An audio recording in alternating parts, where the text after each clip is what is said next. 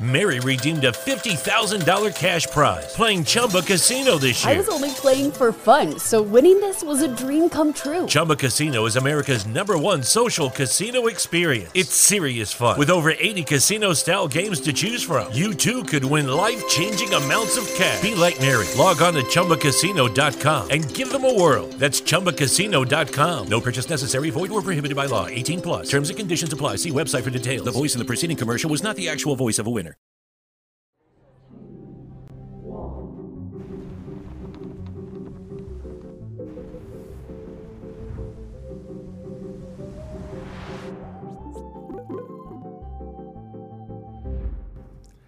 Salve, salve, amigos da ciência em todo mundo. Estamos aqui amassando uma pizza, né, Mulambo? Tá amassando a pizza aqui hoje, ó. Tô comendo. A galera fica aí falando. Tem o toque, você não come, então tá bom. Vou comer, viu, galera? Pra, em homenagem a vocês aí que reclamam tanto, viu? Muito boa noite a todos, sejam bem-vindos. Mais um Ciência Sem Fim. Estamos aqui hoje. Hoje vai ser legal demais. Tem uma, uma foto aqui em cima que eu mostrei no Stories, que é a primeira foto do Amazônia 1. Vamos falar bastante do Amazônia 1, dessa foto aí, de várias outras coisas. O Luiz Eduardo Vieira está aqui, pesquisador do INPE, muito legal. E vai ser um papo muito maneiro. Então já vá chegando aí, vá se aproximando. E é o seguinte, antes vamos para os recadinhos da paróquia. Estamos aqui com a LTW Consult, nossa parceira aí aqui no, no Ciência Sem Fim. Então você aí que tem uma grana aí, quer saber como investir a grana, não sabe? Então procure aí o pessoal da LTW Consult, eles têm ali uma série de consultores que vão te ajudar com isso, até mesmo se você tem dívida e tudo mais, eles ajudam você a lidar com o seu dinheiro. QR Code está aí na tela, o link está na descrição e o canal no YouTube deles aí é um verdadeiro curso de educação financeira para você lidar com o seu dinheiro. Então, LTW Consult, vá lá. Obrigado aí LTW sempre aqui com a gente.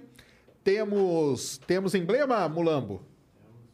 Olha aí, ó, que maneiro. Joga aí na tela, olha aí, Luiz, ó. Que legal, ó. Emblema para você resgatar é geofísico espacial. Porque, olha só, hein? Dois geofísicos, hein? Isso é uma coisa rara de acontecer, hein? Isso é um evento raríssimo, raríssimo de acontecer.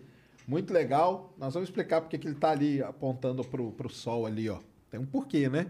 Nós vamos explicar daqui a pouco. Então vai lá, resgate, entre aí no cienciasemfim.com.br, faça o seu cadastro aí, é rapidinho, adquira os seus Sparks e vem aí participar com a gente. 10 perguntas de 10 Sparks, 10 de 20 e é, é 100, né? É 100 Sparks, né? Que eu falo errado. 10 de 100 Sparks, 10 de 200 Sparks. Se quiser fazer alguma propaganda, 2.500 Sparks. Temos também a galera do Lego Dealers, tá? Lego Dealers, o Mulambo falou que caiu o Insta deles, né? Acho que é, pode ser muito acesso, hein, galera? Então continue acessando lá, ó. Tá aqui, ó. Hoje a navezinha tá ali na frente, mas tá aqui, ó. Tá aqui, ó. Então, vá lá, o pessoal aí mandou, muito legal. Tem todos aqueles Legos maneiríssimos lá. Esse aqui é da série Creator, que você, com o mesmo número de peças, você monta aí três Legos. Tem o Lego Ideas, tem, ou seja, tem toda a série lá de Lego, que é um brinquedo muito legal. É isso? Quem que é- foi o artista do emblema hoje, cara? Gigalvão. Muito obrigado, cara. Manda muito bem. Então é isso aí. Luiz, muito obrigado por ter vindo, cara. Veio lá de São José, né? E isso, eu que agradeço a oportunidade. Muito bom, muito bom mesmo. Obrigadão aí por ter vindo. E eu sempre começo aqui, né, como esse podcast mais com a pegada científica, né? É, e eu trago. O pessoal às vezes fala, ah, mas ah, fulano de tal não é cientista. Cara, eu já expliquei aqui que os convidados vão ter cientistas, como o Luiz está aqui hoje, e vários outros já tiveram, divulgadores científicos, tem uma galera também, e também pessoa que não é do ramo científico, até mesmo para a gente poder expandir essa bolha aí e atingir outra galera. Então, fiquem tranquilos aí. Mas o Luiz é cientista. E o que eu sempre pergunto é: o que te levou a ser cientista, cara? Em algum momento na sua vida, você se sentiu incentivado por alguma coisa? Que referência? Já teve pessoal aqui que falou que tinha referência de livros, daquela enciclopédia Conhecer. Teve pessoal aqui que falou que foi no NASA, no NASA Space Camp também, e aquilo ali acabou incentivando. O Iberê, né, que falou também do, do mundo de Bikman e tal. E você, conta aí pra nós a sua história aí. Como que você entrou no ramo científico aí? Então, eu acho que é um pouco de tudo isso, né? Que no final a nossa geração teve o, o mesmo referencial cultural, né? A gente não tinha muito mais alternativa, não é que nem hoje. Exato. Que a gente tem várias maneiras diferentes de aprender. Mas eu- e na nossa época o que que tinha? Tinha acesso à TV, a banca de jornal, né? E aos livros que tinha em casa, ou as referências, Enciclopédias, né? enciclopédias. Isso e daí em TV o que que tinha? Tinha o Cosmos. Tinha eu o diria Cosmos. que é que é a grande referência assim da não só minha, mas tem muitos muitas pessoas que acabaram indo para a ciência. Mas não é só o Cosmos, e tinha o Star Trek, e tinha o Star Wars, e tinha quantas outras séries de TV, por exemplo. Isso. Então, é, eu acho que essa, esse é o nosso caminho, o caminho da nossa geração foi mais ou menos esse, né? Sim. Cosmos passou na. Passava na Globo, né? Sábado É. de manhã, né? Eu lembro. Era sábado de manhã, não era? Exato. Acho que era. Ou domingo de manhã, né? Eu Acho É. que teve... Porque o, o que acontece, eu, eu sou lá do Rio Grande do Sul, Ah, legal. e o único emissora que pegava na época era a Globo. Entendi. Então, com certeza, era a Globo na época. não, é que era a Globo, era. E era muito legal mesmo. Foi ali, né? 1980, uma coisa assim, né? Isso, É, eu lembro, é muito legal. É, formou, né? Formou uma, uma geração, né? exato. É, e a gente nasceu naquela época que, que já tinha o homem ido para a Lua, né? É. Então a, a gente já nasceu acostumado com essa ideia de que a gente vai para a Lua. Que o espaço é um negócio acessível, né? É, e, e tem todas aquelas séries, claro, de ficção, mas nos dava uma perspectiva de, de futuro, né? Que, é, que era o natural ir para a Lua. Exatamente. Ou adiante, né? Exatamente. Então é uma referência, eu acho que importante. E daí, para o meu lado pessoal, tinha a minha própria família, né? Que eu, meus pais são professores, minha mãe da área de, de humanas e meu pai de matemática. Ah, então, Então, você tinha em casa uma forte referência ali, né? É, e tinha livros de, de tudo que é tipo, né? De história, geografia, matemática. E naquela época os professores recebiam das editoras os pacotes com as novas edições, as novas versões. Então, eu diria que era um prazer quando chegava aqueles pacotes lá, abrir o pacote E ver o que que e ver antes do pai o que que estava... Ah, e não teve uma briga lá, não? Da sua mãe puxando pro lado da- das humanas, seu pai para do lado de exatas? Não, ou não? Não, É que as coisas foram bem naturais, né? Ah, legal. Foram- Na verdade, eu, eu ainda continuo com interesse na parte de humanas, eu gosto muito da história, da filosofia. Uhum, Então, acho que é um, um caminho, pelo menos para mim, foi bastante natural seguir. A... E tu sabe outra coisa que teve, eu acho um que me chamou, eu diria foi um marco assim, eu acho que muitos de nós foi da, dessa geração foi a mesma coisa quando eu ganhei um computador. hein. Quando, uh, tinha na, na época os TK 95, Exato. e daí eu, por algum motivo que eu ainda desconheço, eu, eu ganhei um MSX. MSX, cara. Entendeu? Eu tive um, um Tinha o MSX também. Expert. Isso. Expert era da Gradiente, né? Isso. A galera aí não vai saber, porque. Só para contextualizar eles, né? Antes de 1990, né? 90, 91, foi Isso. quando o Collor abriu, né? Antes disso, galera, era terrível, cara. Porque era assim, hoje, é o que eu falo pro pessoal. Hoje, vamos supor, eu quero comprar a lente dessa câmera. É caro, é caro, mas ela existe aí para comprar. Na nossa época, não é que é caro, é que não existia, cara. Não tinha como você comprar, não tinha. Simplesmente não tinha. Então, o que aconteceu aqui no Brasil? Algumas empresas brasileiras começaram a fabricar coisas inspiradas, né? Se não Exato. copiando, né? Coisas da de fora. Então, tinha TK-85, que era um computadorzinho assim, que era só um teclado, você ligava na televisão. Isso. Tinha o MSX, que era um, né, um, tecla- tecladão também que você ligava na televisão. E o, e o Expert, que ele já vinha com monitor, né? É, o Expert já era de luxo, né? É, já era de luxo. Galera, isso é muito antes de 486, dessas coisas. Cara, é um, é um mundo à parte. Porque aí, quando o Collor foi presidente, talvez a única coisa boa que ele fez foi isso aí, né? Ele É. abriu pra, pra galera entrar. E aí, cara, aí começou a ter as coisas. Porque a gente não tinha acesso a nada, né? Não, isso é, eu, eu acho que esse foi um marco para mim. Eu, eu não tenho ideia do que aconteceu naquela época que foi parar um, um computador lá em Bagé. para ser comprado e, e meu pai acabar comprando também. Eu não, não entendo o que aconteceu. Mas agora, esses dias, eu estava relendo o Inovadores, não sei se já leste. Uhum, E dá para perceber que tem justamente esse tipo esse vazamento da cultura americana para cá, não é? Inclusive no final com esses primeiros computadores pessoais. Isso, isso mesmo. É, foi uma época, foi uma época complicada. Hoje, hoje nem se fala, né? Hoje é tudo mais fácil, né? Mas é- era outra época, não. Daí tu imagina, tu ganhou um computador, o que que tu faz com, com um computador? Tu vai na banca e compra as revistinhas que ensinavam a programar. Isso mesmo. Comprei várias. Na verdade, acho que eu aprendi a programar foi naquelas revistinhas, cara. É? Aprendi a programar ali.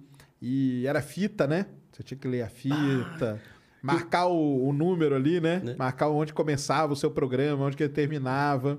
Aí você queria rodar o programa, você tinha que ir com ele até no ponto certo, soltar. Nossa, era maluco, cara. Não, e tu sabe que o meu cabo, aquele que ligava no gravador, estragou.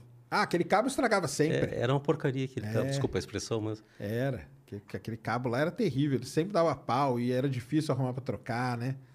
Daí tu passava a tarde inteira programando, rodava o programa e desligava e perdia todo. Isso aí. Mas era o aprendizado da, é- da época, né? Foi um aprendão. Depois isso aí, nossa, cara, usamos muito na nossa vida aí, principalmente acadêmica, entendeu? Que eu vi o o pessoal dando pau no pau e falava, cara, isso aí não é nada, cara. Isso aí você nunca programou. Basic, né? Era no, em Basic. Você nunca escreveu, sei lá, 600 linhas em Basic e no final você não tinha onde gravar, porque dava pau, né? Ah, é, é, tinha a frustração de tentar gravar, né? Exato. Era, era um momento func- de tensão, né? Era um Ah, era ali a, era a única chance que tinha, né? Era um momento de tensão. Aí você acha que isso aí foi te encaminhando para que você fez física na, na, na Isso, faculdade, eu fiz né? física na faculdade. Você acha que isso aí deu uma boa guinada ali na sua. É, o...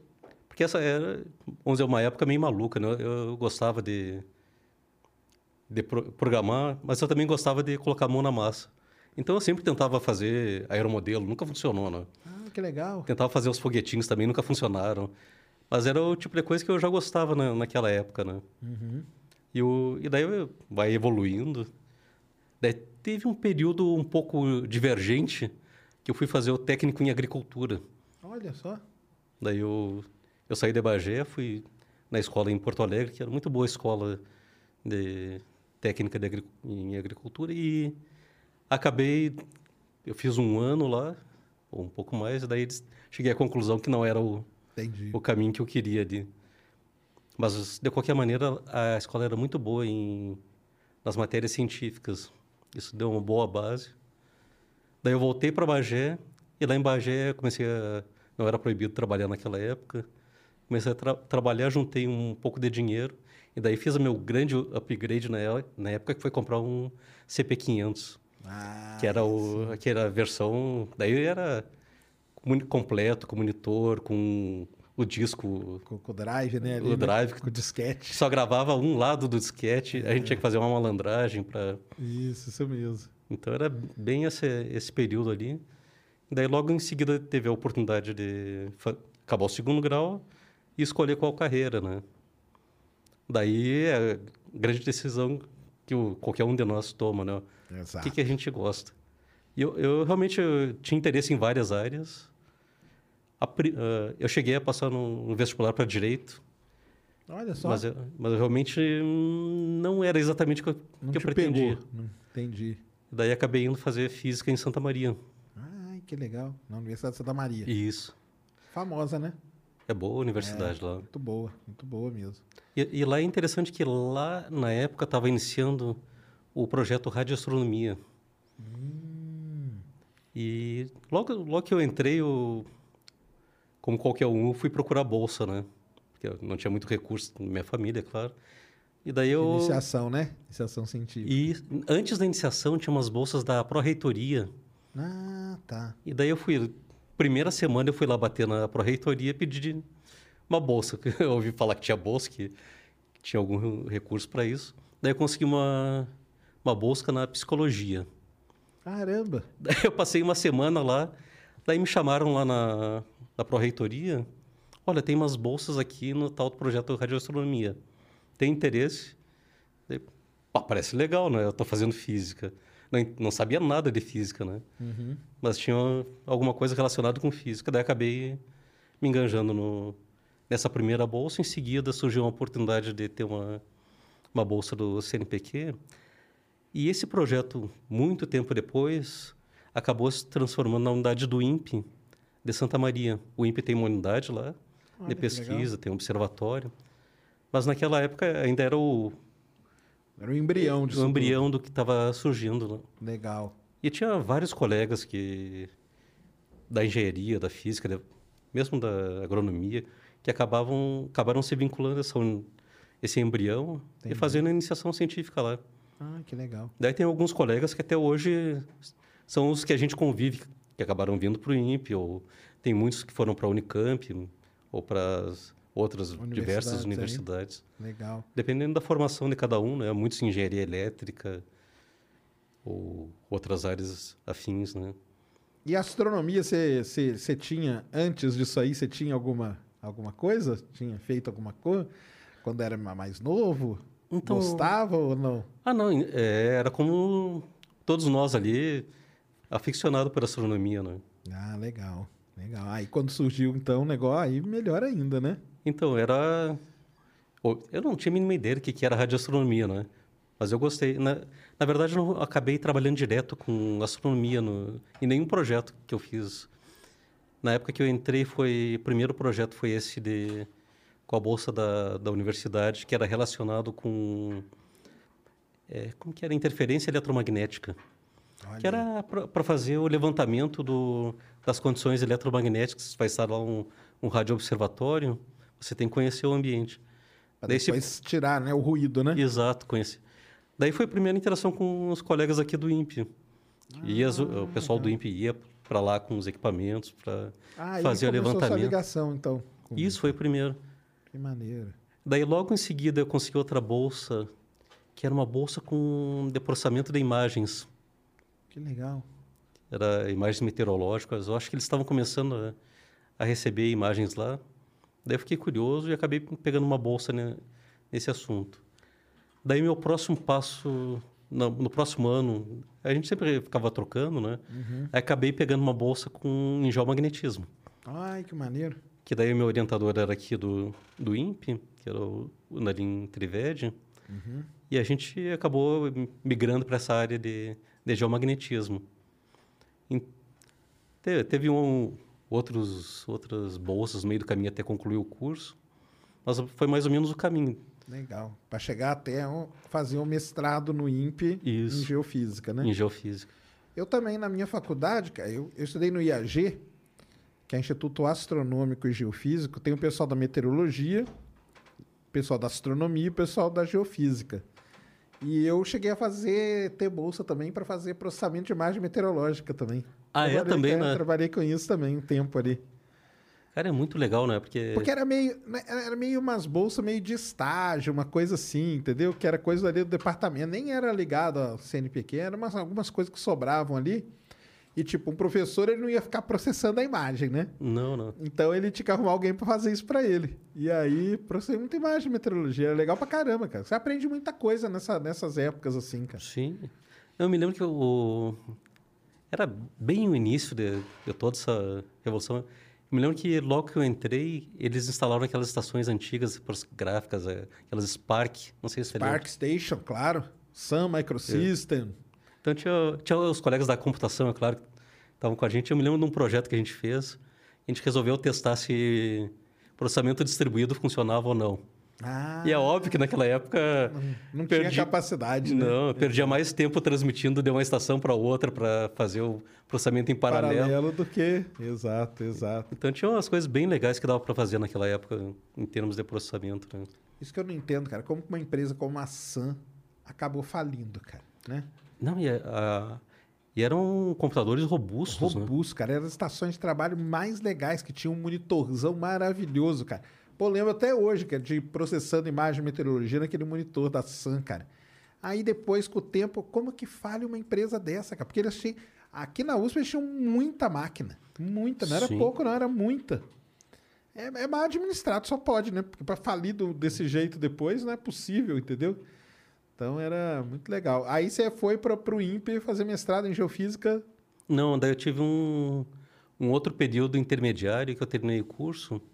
Eu acabei entrando como professor substituto de biomecânica Ah, lá na Federal do Rio Grande do Sul, em Porto Alegre. Entendi. Daí eu fiquei, um, acho que uns seis meses, daí eu fui aceito aqui.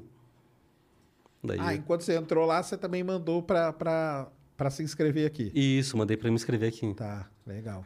Na verdade, ah, naquela época, é bom, teve um período intermediário que eu também tinha interesse em processamento da imagem médica.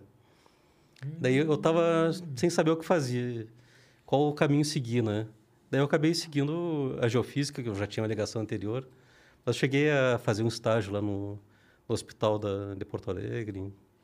Para o pessoal entender, cara, porque esse negócio todo, é, tipo, pra gente não importa qual é a origem da imagem, basicamente. Não, A gente trabalha com um negócio que chama processamento de sinais. exato. Então, os métodos, os algoritmos que você usa, é a mesma coisa. Não é a gente que vai interpretar o resultado. A gente, o objetivo era processar e aí você passava para alguém que era o especialista que ia interpretar. Então, você vai lá e faz um exame de tomografia no- no- do seu joelho, da sua perna, da sua barriga, do que for. Tem um processamento de sinal e aquilo ali depois vai para um cara que é especialista para interpretar aquele resultado. Exato. Então, assim, o cara que trabalha no processamento, cara, chegou ali um sinal para ser processado. Basicamente é isso, né? É o, a mesma técnica que usa processamento de, imagens médicas é que usa para processar o, Uma imagem as imagens do satélite, é Exato. isso mesmo. Então, não. não- Ou até de, de um telescópio. Isso, isso mesmo. raio- É, tanto que é uma das matérias mais importantes, cara. Nossa, eu, eu tive a oportunidade de fazer lá no, no- no Rio de Janeiro, cara, com um professor lá da PUC do Rio, processamento de sinais, cara. Uma das matérias assim, fundamentais para transformar de Fourier, essa coisa toda, né? Para limpar o dado e tudo. Daqui a pouco nós vamos falar, porque tem a galera que fica falando, ah, não, você sabe que o negócio do aquecimento é cíclico? A gente sabe, cara, porque a gente estudou isso aí, entendeu? Então a gente sabe tirar esse negócio dos dados e tudo. Então, ah, muito legal. É isso mesmo que a gente faz tudo. Tá por isso que eu fiz, eu, eu processei, eu processei imagem de satélite da, do Pantanal e processei muita imagem meteorológica também. Aí pegava, mandava pro cara e o meteorologista que ia ver É o que que, que é frente fria, o que, que não é e tal. Legal. E aí entrou na geofísica espacial. Daí acabei entrando na geofísica espacial. Daí eu fui mu- muito pro lado do geomagnetismo, né? Legal. Eu não, eu não cheguei a trabalhar com que o grupo. Eu tinha, tem várias pessoas no grupo, né, linhas de pesquisa, e tem muitos que trabalham com terra sólida, né? Lá no, Sim. no INPE. Para explicar para o pessoal o que que é a Terra sólida, é o. Vamos dizer assim, de um jeito mais, mais fácil. Você tem o planeta Terra, você tem uma camadinha bem fininha, onde você pega água, por exemplo, né? Poço artesiano e tal. Isso é uma determinada camada. Você tem uma camadinha mais no meio, que é onde eu trabalho hoje, que tem petróleo. Então, a gente até puxando a sardinha pro meu lado, a gente chama que é o filé mignon ali, né? E tem a galera que trabalha com a terra sólida, cara. Terra sólida é o quê? É o que a gente não vai ver. Dificilmente vai ver algum dia, né?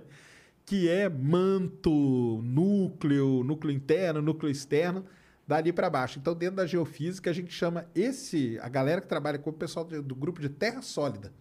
Porque o pessoal pode estar, ah, mas a Terra não é sólida? É sólida, mas é para dividir o trabalho. Tem geofísica rasa, né? Tem a geofísica aplicada tal, e tem a galera da, da Terra sólida que, que, assim, você nunca vai ver, né, cara? Você vê só os sinais mesmo, né? De, de sismos, de coisa assim, né? Ou do, do- do- da própria geração do campo magnético, né? Do dínamo e tal, né? É porque o, o campo magnético. Aí é um- uma coisa muito legal, porque às vezes você tem flutuações no campo magnético que estão relacionadas com o próprio Sol, com o meio interplanetário, que eles geram pequenas flutuações no campo magnético. E essa flutuação, eventualmente, pode ser utilizada para estudar a condução do. Exatamente. Que é o que a sonda Juno tá fazendo lá em Júpiter, né? Exato, eles. É, o pessoal que não saca, isso aí, cara, isso aí é um negócio sensacional, pessoal, que é o seguinte, a gente tem uma sonda hoje em Júpiter, que ela, a cada 43 dias, ela deu uma diminuída na órbita dela, ela passa perto do polo de Júpiter. perto do Polo Norte e do Polo Sul. Ela faz uma órbita bem diferenciada. E aí o pessoal pergunta, mas por que ela está fazendo essa órbita aí? Não é à toa. Porque nos polos é onde você tem as linhas de campo ali, né? Onde elas entram e onde elas saem. E pertinho, quanto mais perto ela passar do planeta, ela vai pegar o, o que aparentemente no sinal seria um ruído. É, Mas esse ruído, ele vai falar pra gente o quê? Como é o núcleo do planeta. Então o pessoal fala assim: ah, mas Júpiter tem um núcleo desse jeito. A gente não sabe, a Juno tá lá para responder isso. Então é isso que ele falou. É, essas flutuações que acontecem, se a gente estuda, é um jeito da gente entender o núcleo da Terra. Porque nós nunca vamos ver o núcleo da Terra. Então a gente tem que ver ele de forma indireta, né? Exato. Isso é uma das maneiras. Isso é muito legal. É, ma- mas até o pessoal que estuda, mesmo na região mais superficial, pode utilizar uma pequena Sim. indução também. Daí o pessoal instala os eletrodos no solo. Também. Mesmo para fazer um mapeamento local, dá para utilizar também, não é? Dá para utilizar também. Então, é, às vezes, um, um evento que aconteceu lá no Sol se propagou pelo meio interplanetário, afetou toda essa bolha ao redor do nosso planeta e acaba sendo utilizado como técnica para entender a, a superfície ou a estrutura de todo, Todo planeta, todo né? o planeta. Isso aí é legal demais. E é legal. Os caras que, que, que ti- tiveram essa sacada, né? Como que nós vamos entender, né? Então, por isso que a gente chama de geofísica. A gente está usando métodos físicos para entender o planeta como um todo. Né? Basicamente é isso, né? É, e uma outra parte do, do- nossos colegas que atuam lá trabalham com a geofísica espacial. Sim. E daí o que é geofísica espacial? Toda essa parte que não faz parte da, Da Terra. da Terra, da Terra sólida, do, incluindo a atmosfera, a ionosfera, a magnetosfera. E, o, e tudo isso estava migrando também para entender o sistema solar como um todo, né? É, porque o Sol, quando ele né, tem as. Ah, já, já vamos falar disso, né? O vento solar, ele acaba vagando pelo sistema solar inteiro, Isso. né? Então ele vai tendo interações em todos os planetas, né? Ele permeia todo Tudo. o- a re- essa região ao redor do Sol, né? Uma primeira grande questão aí, que eu sei que o pessoal deve estar curioso. E a anomalia magnética do Atlântico Sul? Que o Então- pessoal já falou pra mim, ah, até o, o- o mundo vai acabar, cara, por causa dessa anomalia e tal. Por que, que, é, por que, que é bem no Brasil? Por que, que é bem aqui? Não podia ser em outro lugar. Não, a anomalia é um, é um fenômeno bem interessante, né? Porque o, a gente pode imaginar o... A Terra tem uma espécie de ímã, né? Mas, grosseiramente falando, e esse ímã, a gente pode imaginar que ele está centrado no...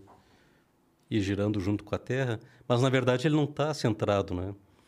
E, além de, e o fato dele não estar centrado, ele provoca uma das, um dos lados a ter uma intensidade menor, né, aparente, enquanto o outro lado aparenta ter uma intensidade maior.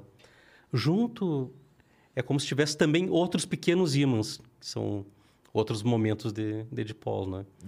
Então, a combinação desses efeitos do, da posição do, do ímã, né? Na verdade não existe o ímã, né? é só para... É um monte de corrente que Exato. ocorre no, no núcleo externo, né?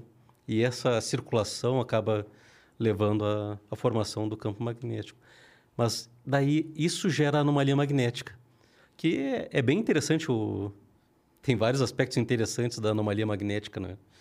Um deles é que permite partículas de alta energia que ficam aprisionadas no campo magnético, elas têm possibilidade de é, bom, é um movimento um pouco mais complexo assim para explicar, mas basicamente elas ficam girando ao redor das linhas de campo, elas fazem uma deriva ao redor do planeta, né? E também tem movimento de oscilação entre um polo e outro. Só que como o campo magnético é menos intenso no nosso lado, elas têm uma possibilidade de espelhar, de retornar nesse ciclo um pouco mais perto da nossa atmosfera. Isso significa que ela tem uma chance maior de colidir com a atmosfera. Daí nessa colisão acaba alterando a própria ionização, daí perturba sinais de rádio, transmissão então de sinais de sistemas de po- posicionamento. E tudo isso é um, um uma área inteira, não é, de interesse específica na parte da dessa camada ionizada, a ionosfera, que acaba sendo afetada por esse tipo de fenômeno. E é um fenômeno parecido com a aurora, né? Basicamente é o mesmo mesma ideia de aurora, a única coisa que a aurora é uma configuração diferente do campo geomagnético, você realmente vai nos polos e elas mais facilmente uh, penetram na, na, atmosfera. Isso. Então é um fenômeno parecido com a aurora, né, no final. Uhum. E, esse, e essa anomalia aí, do, do, do, Atlântico Sul, ela pode derivando também, né? Ela pode ir mexendo, porque... É, é, é o, como é o sistema de correntes... Isso. Então, basicamente, se observa que ela está derivando em direção do Pacífico, né? Isso. E além disso, eu tinha falado em vários pequenos ímãs que estão ali, ela parece, ou oh, desculpa, ela parece que está se alongando, né? alongando. Né? É isso aí que eu li faz, faz, pouco tempo isso aí até que descobriram, né? É o se percebeu faz pouco tempo, mas ela, há mais tempo ela está Lucky Land Casino asking people what's the weirdest place you've gotten lucky? Lucky? In line at the deli, I guess. Aha, in my dentist's office. More than once, actually. Do I have to say? Yes, you do. In the car before my kids' PTA meeting. Really? Yes. Excuse me, what's the weirdest place you've gotten lucky? I never win and tell. Well, there you have it. You can get lucky anywhere playing at LuckyLandSlots.com. Play for free right now. Are you feeling lucky? No purchase necessary. Void where prohibited by law. 18 plus. Terms and conditions apply. See website for details. Acho que tem reconstruções de pelo menos um século. Uhum. E essas reconstruções indicam que já já estava realmente tendo. Já estava fazendo, entendi. Tinha uma tendência para isso. isso, né? Legal.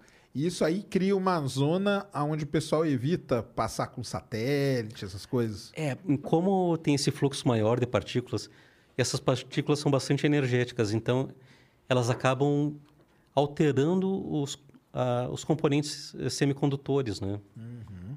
Então, se você tem um, um elemento, semicondutor, que depende do, justamente da, das características do material. Se você começa a implantar um próton que não deveria estar lá, ou você uhum. gera qualquer outra anomalia, você muda as características. Por exemplo, muda as características de um transistor ou de um circuito. E aí pode dar uma pane num Exato. satélite, alguma coisa. Dependendo da partícula, é muito comum, por exemplo, ter esses efeitos de problemas de memória, por exemplo. Certo, entendi. Então ele, para evitar danos maiores, muitos, somente, bom, é claro, ainda se continua, eles decidem desligar ou não alguns equipamentos na hora que na cruza. Hora que tá passando ali. E o é isso mesmo, é um negócio assim. Mas o importante é que ela é monitorada, né?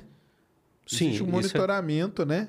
Geo, geomagnético, vamos dizer assim e se acompanha, né? Até a intensidade e tudo mais, né? É, o, porque pode medir vários parâmetros diferentes, Sim. né? O parâmetro, é claro, importantíssimo é o fluxo de partículas, fluxos de elétrons, de prótons e part... outras partículas também que eventualmente estão aprisionadas uhum. ali e que vão acabar afetando cinturões de radiação. Então, isso foi descoberto logo no início né, da, da era espacial, porque foi quando a gente isso aí saiu um negócio que é legal pra caramba. Exato. Porque foi quando o nosso querido Van Allen, né? Que não é Van Halen, pessoal. Mas poderia ser também. Poderia, né? Porque o pessoal fala assim, ah, e o Van Halen? Van Halen é a banda, tá? O, o pesquisador é o Van Allen, né? E ele... O primeiro satélite norte-americano que foi lançado ao espaço, Discovery 1, né? Discovery, né? Que chamava? É Discovery, né? Acho não, acho é. que foi o outro. Foi o... Como que chamava o primeiro satélite? Não é Discovery 1, não? Não, deu um branco agora. Explorer. Explorer, isso mesmo. Explorer One. Isso mesmo. Ele foi lançado para medir isso, né? Exato. Mas tu sabe que o, o, fator, o fato interessante é que os cinturões de, de radiação foram descobertos porque o no momento em que o instrumento não funcionou. Ah, Porque ele só. saturou, não é? Entendi. Quando ele saturou, percebeu que tinha algum problema, então alguma coisa diferente estava acontecendo ali. E aí ele descobriu o cinturão que levou esse... o nome dele, né? Exato. E que a galera da Conspira, que eu brinco, fala que o homem não foi na Lua porque não tinha como passar pelo cinturão de Van Allen. Isso. Mas aí é importante falar pro pessoal que, primeiro, né? Ele não é uma intensidade, a intensidade dele é variável, né? Exato. Varia nele, né?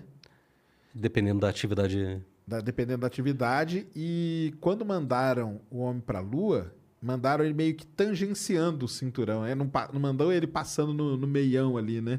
É, o... Mas de qualquer maneira, o... tendo uma boa camada de pro... proteção, sendo feito um projeto legal, não realmente é... não tem... Não tem problema, né? Porque também os caras estão de passar, eles não vão ficar ali, é. né, parado, né? Exatamente. Oh, Só um detalhe, o... Tem, é controverso, mas possivelmente foram os russos os primeiros, os que realmente descobriram, não é? Sim. Eles publicaram depois, mas a primeira observação realmente foi, Foi feita por eles? foi feita pelos russos. Até nisso os russos estavam ganhando, ó. Eles estavam na frente, realmente. Mas a publicação foi... Saiu, acho que, eu não me lembro agora, um ano, dois anos depois do que a... Entendi. Mas Pô, o- já pensou? Agora fiquei curioso como que ia chamar esse cinturão, hein? Se não é Van Allen, como que ia ser? Ia ser o nome russo. Pelo menos acho que ia diminuir a conspiração. Porque aí os caras iam achar tão difícil falar, entendeu? Falar, ah, cara, deixa isso quieto, entendeu? vamos, vamos mexer com isso não. É muito importante, né, cara? Então, olha só, né? Quanta, quanta coisa, né? Só, só isso aí. O pessoal enche o saco por causa do, do, da anomalia. E uma outra coisa que também o pessoal fala pra caramba, me perguntam direto e tal, é a tal da reversão dos polos. Essa é outra parte legal também. É, nós vamos morrer quando reverter? Vai todo mundo pro saco? Como que é? O pessoal fica Não. preocupado. É que o, o reverter, na verdade, não significa que vai sumir o campo magnético, né? É isso que é o negócio. A gente vai, em vez de ter um super ímã lá, na verdade não é tão super assim, a gente vai, a gente vai ter vários pequenos ímãs, né? Então continua tendo o campo magnético e continua tendo essa blindagem, porque o, o que acontece é que o, o campo magnético atua como uma espécie de escudo. Exatamente. E essa configuração de escudo permite, então, uma certa proteção do, Protege a atmosfera, né? Exato. E aí tudo mais. Isso é importante porque o, a gente pode considerar que um pouco da estrutura da nossa atmosfera é devido à, à presença do campo magnético, né? Exatamente. Tanto que uma das, das teorias aí sobre Marte é que quando ele perdeu o campo magnético, né, o vento solar varreu a atmosfera dele. Né? Exato, isso que acontece porque o, o, campo, o campo magnético ele acaba gerando uma bolha dentro do vento solar. Então o vento solar é espalhado ao redor dessa bolha e não ocorre essa remoção do campo, do, da atmosfera. É claro, existe uma pequena fração que ainda continua sendo removida, Sim. Mas não, você não tem nenhuma proteção. Exato. Então, realmente, a- o campo magnético parece ser um fator importante e é bastante levado em consideração quando o pessoal es- estuda é, exoplanetas e a possibilidade de vida Sim, porque em é, é um dos astrobiologia. fatores, né? Exato. Você tem que ter aquilo ali protegido, né? Que senão, como que vai fazer, né?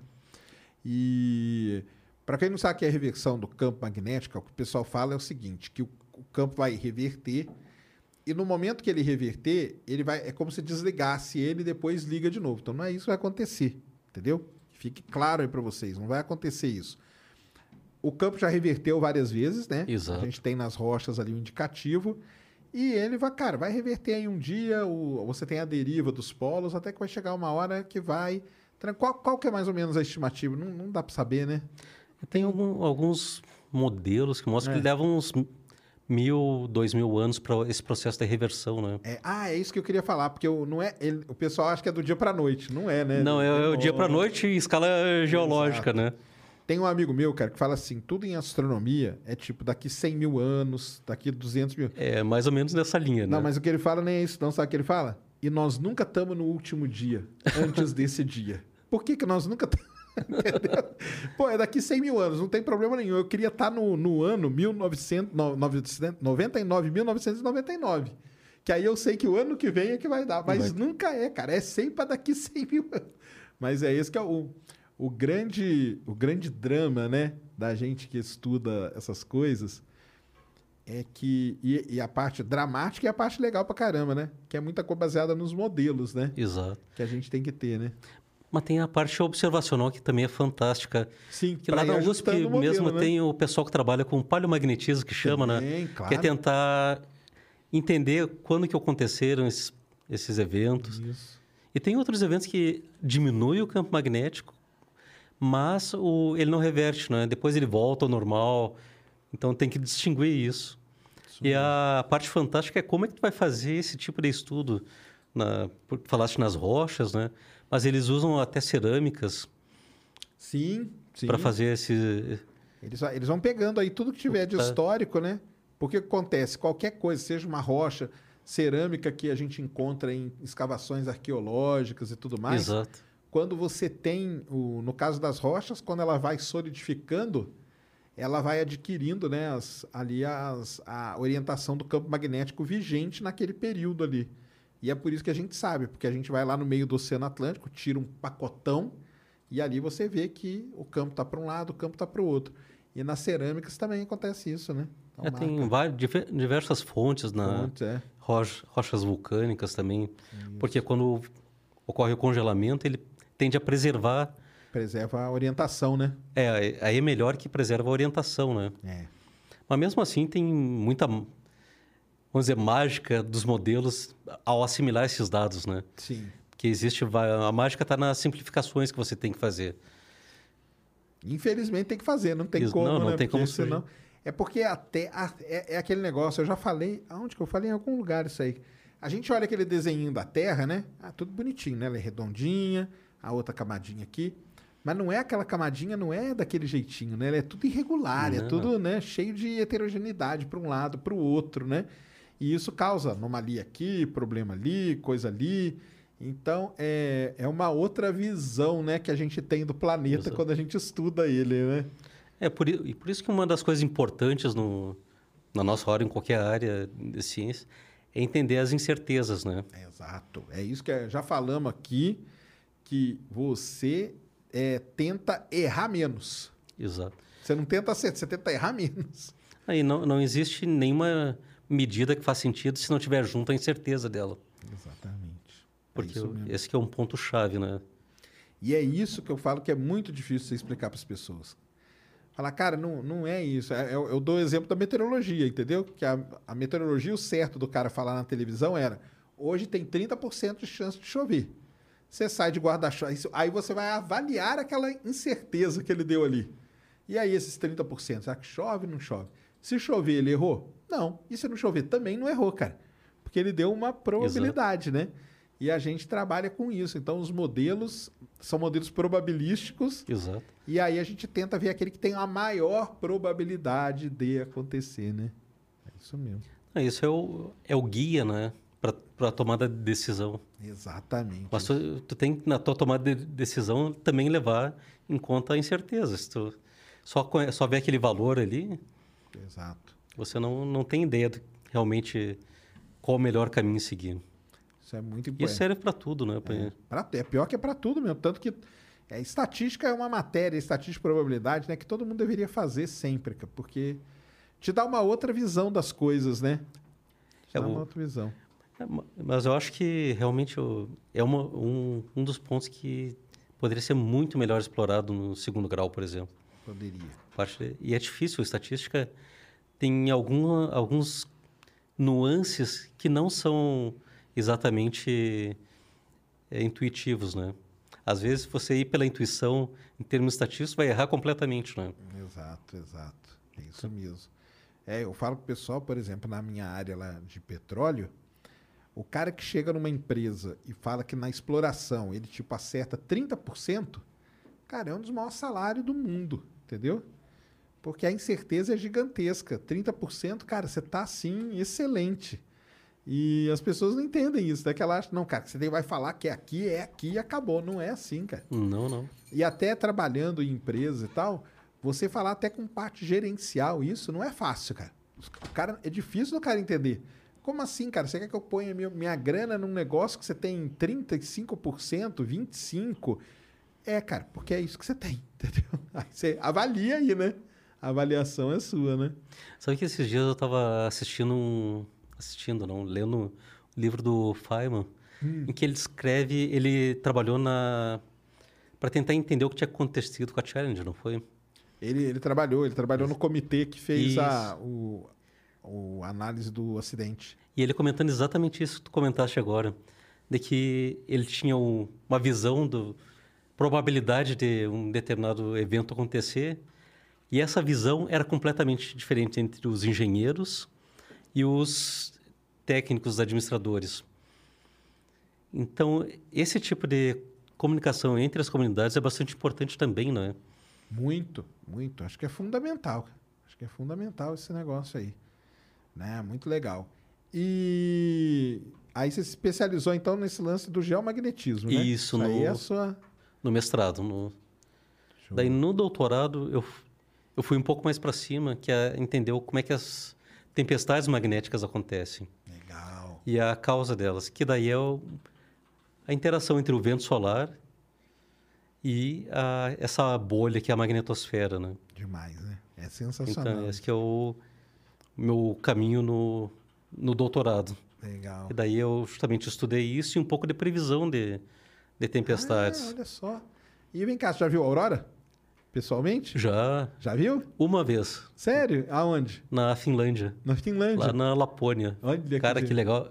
Eu diria que é o tipo de coisa que todo mundo tem que ver. É, então, eu falo de eclipse total do Sol, porque eu nunca vi uma aurora ainda não, mas Não, deve mas- ser um negócio sensacional. cara. Não, mas o eclipse também é. também, também. É legal. Tá ali, é. E a aurora, como que é? A sensação, assim?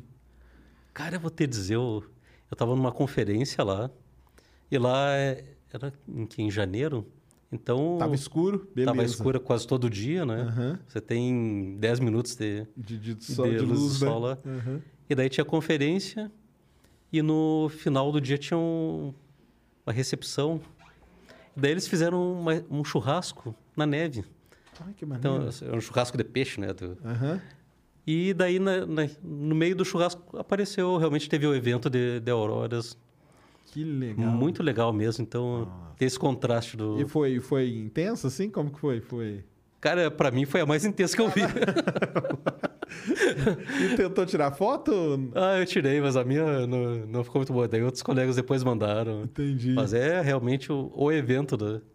É o evento da sua área, né? É. Foi o evento da conferência. Era conferência específica disso? Era uma conferência de, da Escostep, que é uma, um, um órgão de estudos de relação da Terra e do Sol, né? Ah, poxa, olha só, É. que momento, né? Não, foi muito legal Que mesmo. momento para aparecer a aurora, né? Não, é demais, né?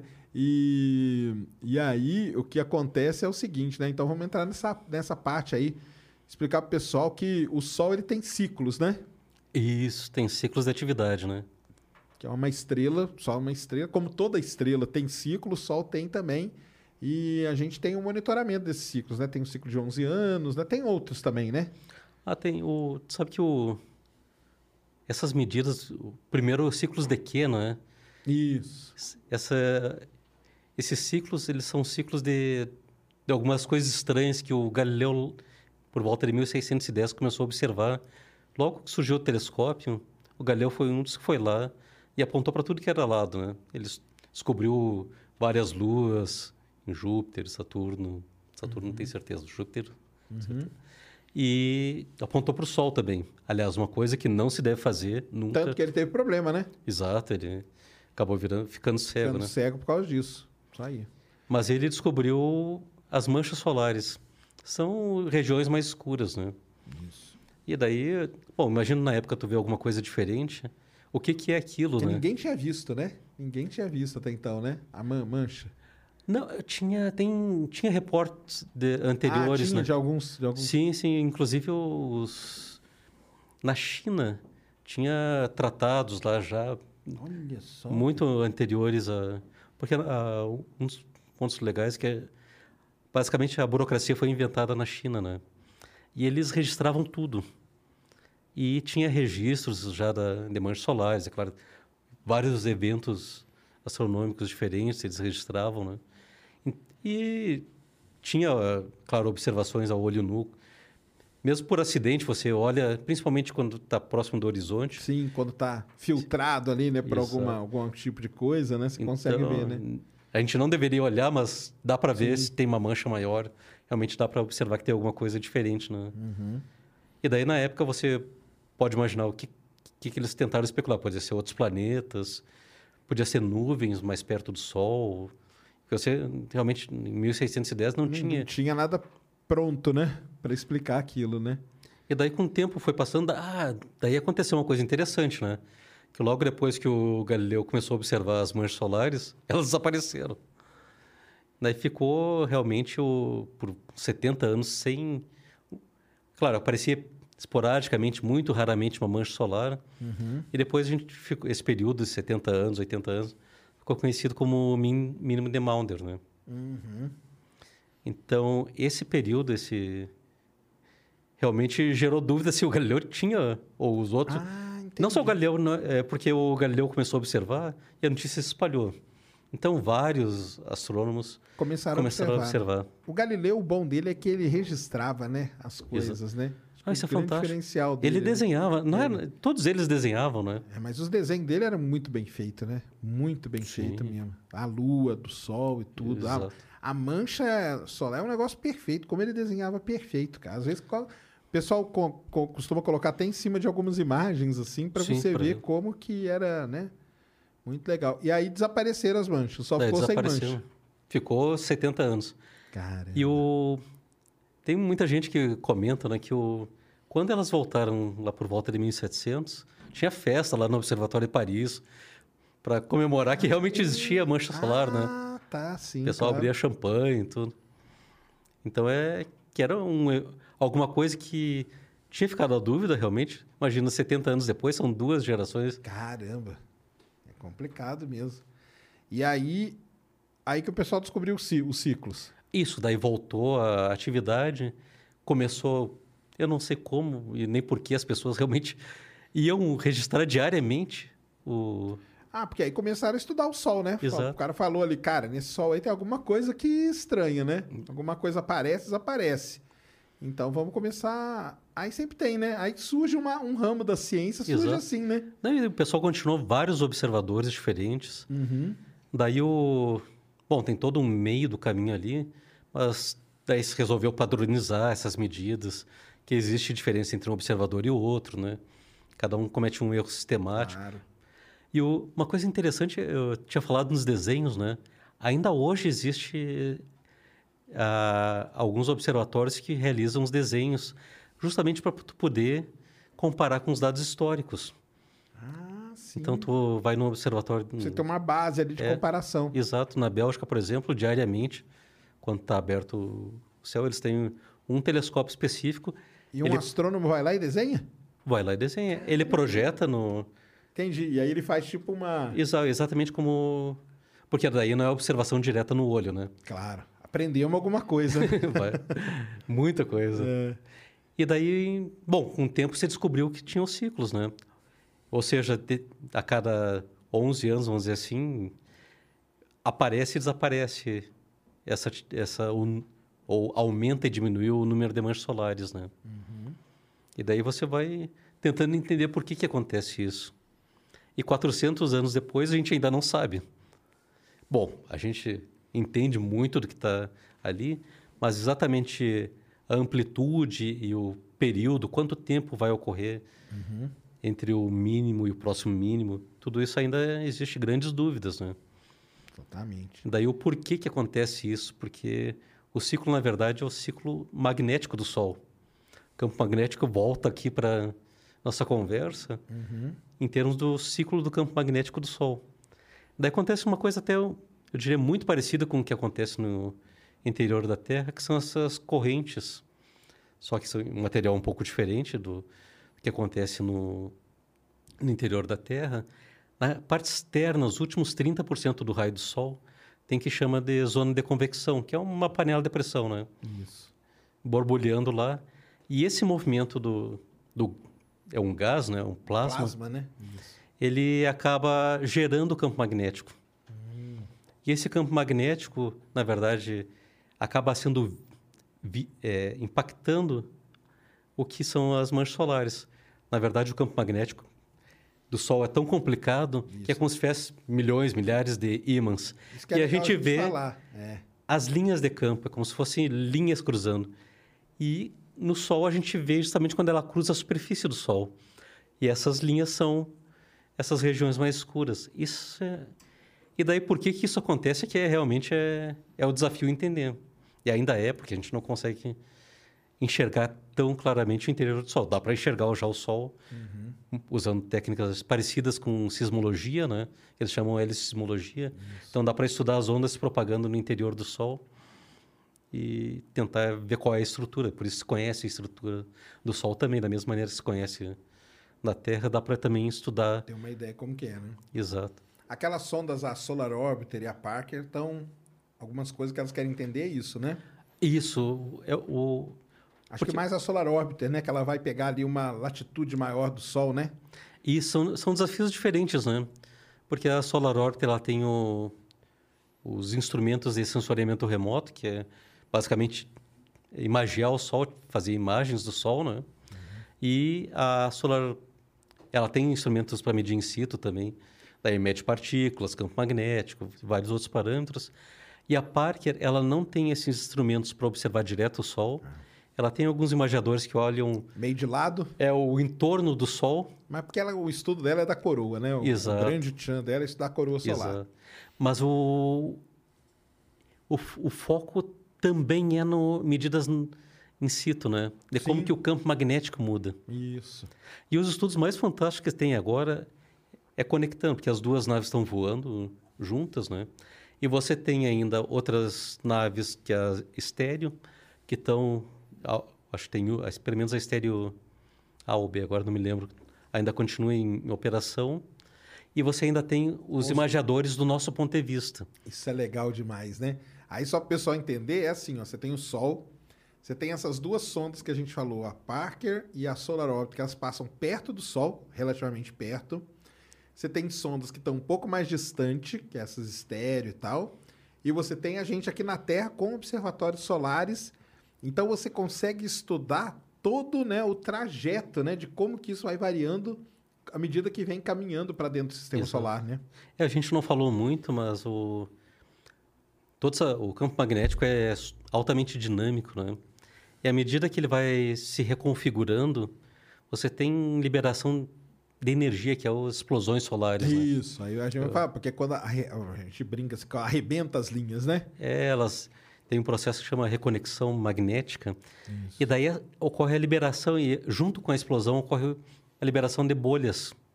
No, e essas bolhas se espalham pelo, eh, pela heliosfera, né? Eventualmente, quando essas bolhas impactam com a nossa própria bolha, gera as tempestades magnéticas que eu tinha falado antes. Então, essa interação entre essas estruturas que estão se propagando no, no vento solar, que o vento solar existe sempre, né? É um fluxo contínuo. É, mas aí de repente vem uma, uma grande descarga de partícula, né? Quando tem. Isso. Porque tem explosão, né? Assim, você tem as linhas de campo, essas linhas acontecem como uma arrebentam. Vamos falar que elas arrebentam. É a reconexão, né? Exato. Você arrebentou a linha. Aí você tem uma explosão solar que explodiu ali a flare, né? Que a gente Isso. fala. São as flares. Aí tem várias intensidades. M, que a mais intensa é a X, e aí tem várias, uma classificação. Às vezes, quando acontece uma grande coisa dessa, junto vem o que a gente chama de massa coronal, né? Isso. Aí é o tal da ejeção de massa coronal, que é essa bolha que ele falou. E isso, o mais legal, pessoal, é o seguinte: a gente hoje monitora isso muito Sim. bem. E eu brinco nas minhas redes sociais que é assim, eu fico lá, eu adoro postar quando tem um negócio. eu falo assim, galera, pode ir pra Noruega. Vai ter o evento. Porque daqui uns três dias, demora mais ou menos uns três dias. Aí o pessoal fala, "Ué, mas não viaja na velocidade da luz?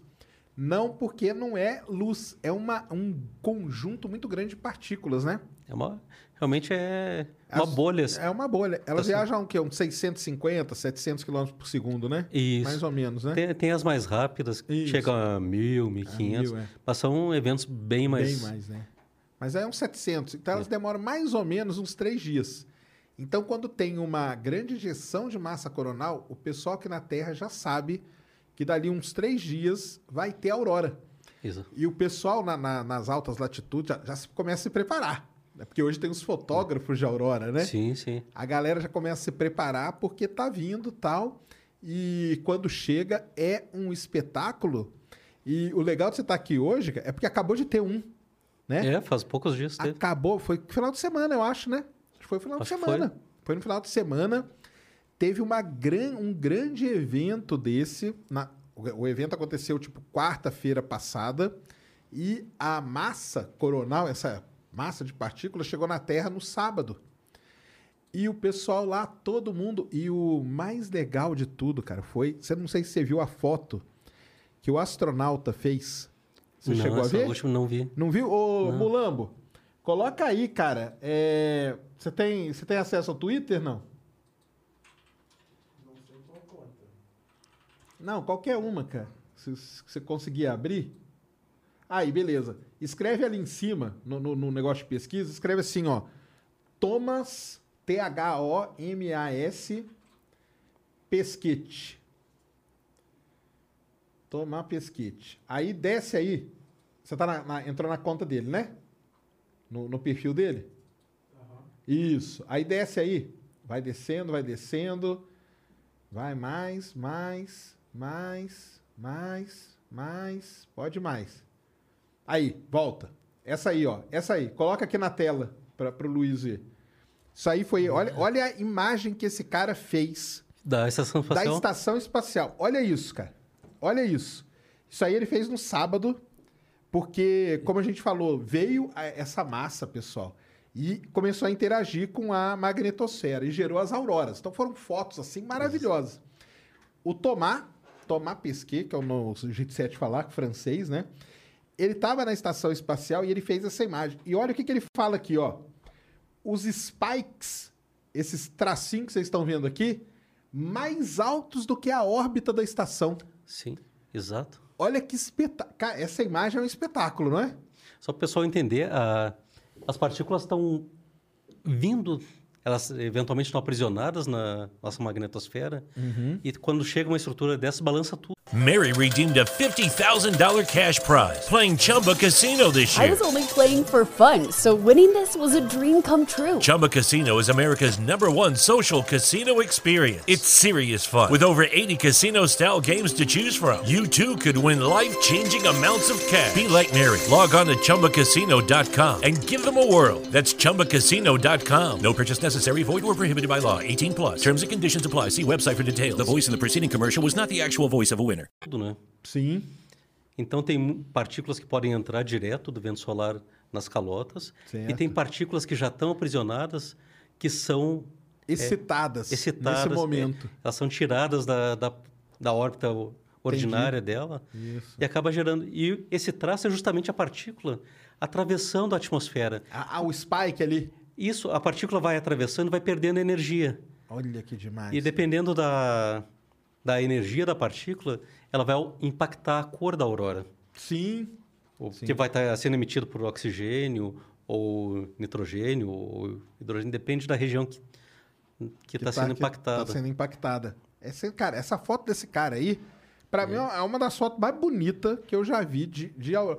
Põe a próxima também, cara. A próxima tá, tá, tá de lado, mas tá legal também pra caramba. Ah, isso, a de baixo aí, ó. Olha aí, olha isso. Ah, é. é. Sensacional, né, cara?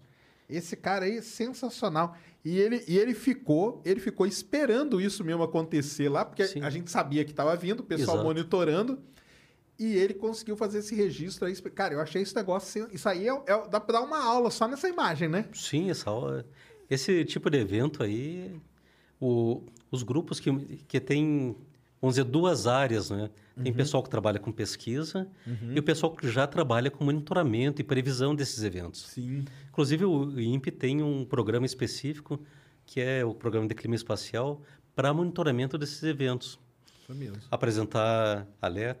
Ah, isso é uma coisa importante até. Eu, Ah, não, nós vamos chegar nisso aí. eu viajei um pouco agora, mas Não, não, nós eu ia comentar aqui. Mas só pra gente falar disso aqui, que você tava falando da cor, eu, eu sigo um pessoal na, na Noruega e o pessoal falou assim, cara, eu nunca tinha visto a aurora vermelha, Exato. que ela é raríssima de ver e nesse final de semana eles conseguiram ver de tão... Acho que foi G3, chegou, não foi? Acho que chegou Ah, não me G3. lembro agora. Eu não... Eu acho que chegou a G3, porque essa, tempe... essa esse G3 é o seguinte, a tempestade geomagnética, que foi que aconteceu, ela tem uma classificação também de acordo com a intensidade. Exato. E ela chegou, acho que G3, e o pessoal fotografou a aurora vermelha. E os cara, um dos caras falou assim, cara, eu nunca vi a aurora vermelha a olho nu, e eu tô vendo aqui agora. Então quer dizer que o negócio foi forte pra caramba, né? É que daí o vermelho, se eu não me engano, é excitação justamente do oxigênio. É, uma das, das emissões no. Porque normalmente o pessoal já viu aquelas fotos de aurora verde, né? Que colore o céu todo de verde. E dessa vez apareceu a vermelha. Cara, isso é sensacional. E uma outra coisa que eu, que eu tô falando, que eu falei outro dia, eu tava pe- passando pelo Twitter, eu comecei a refletir. O ciclo é de 11 anos.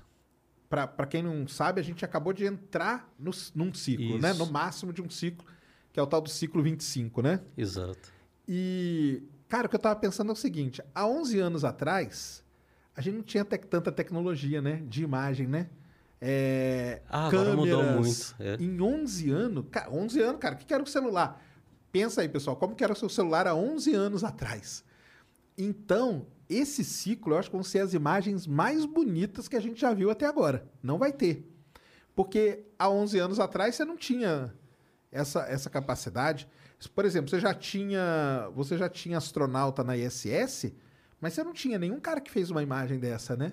Lá do... É, ti- tinha al- algumas Tinha imagens. algumas. é, mas, o, é claro, a qualidade das câmeras mudou muito. Mudou né? muito, cara, evoluiu. Isso aí vai ser excelente, né? Para o estudo É. das auroras, né? Mas, mas não só disso, sabe que é até legal procurar alguém que esteja um, um tipo de iniciativa que eles querem utilizar, por exemplo, câmeras ou dispositivos móveis para várias áreas diferentes da ciência, né? Uhum. Por exemplo, mesmo, não sei se você lembra do eclipse que teve, acho que uns dois anos atrás. Sim.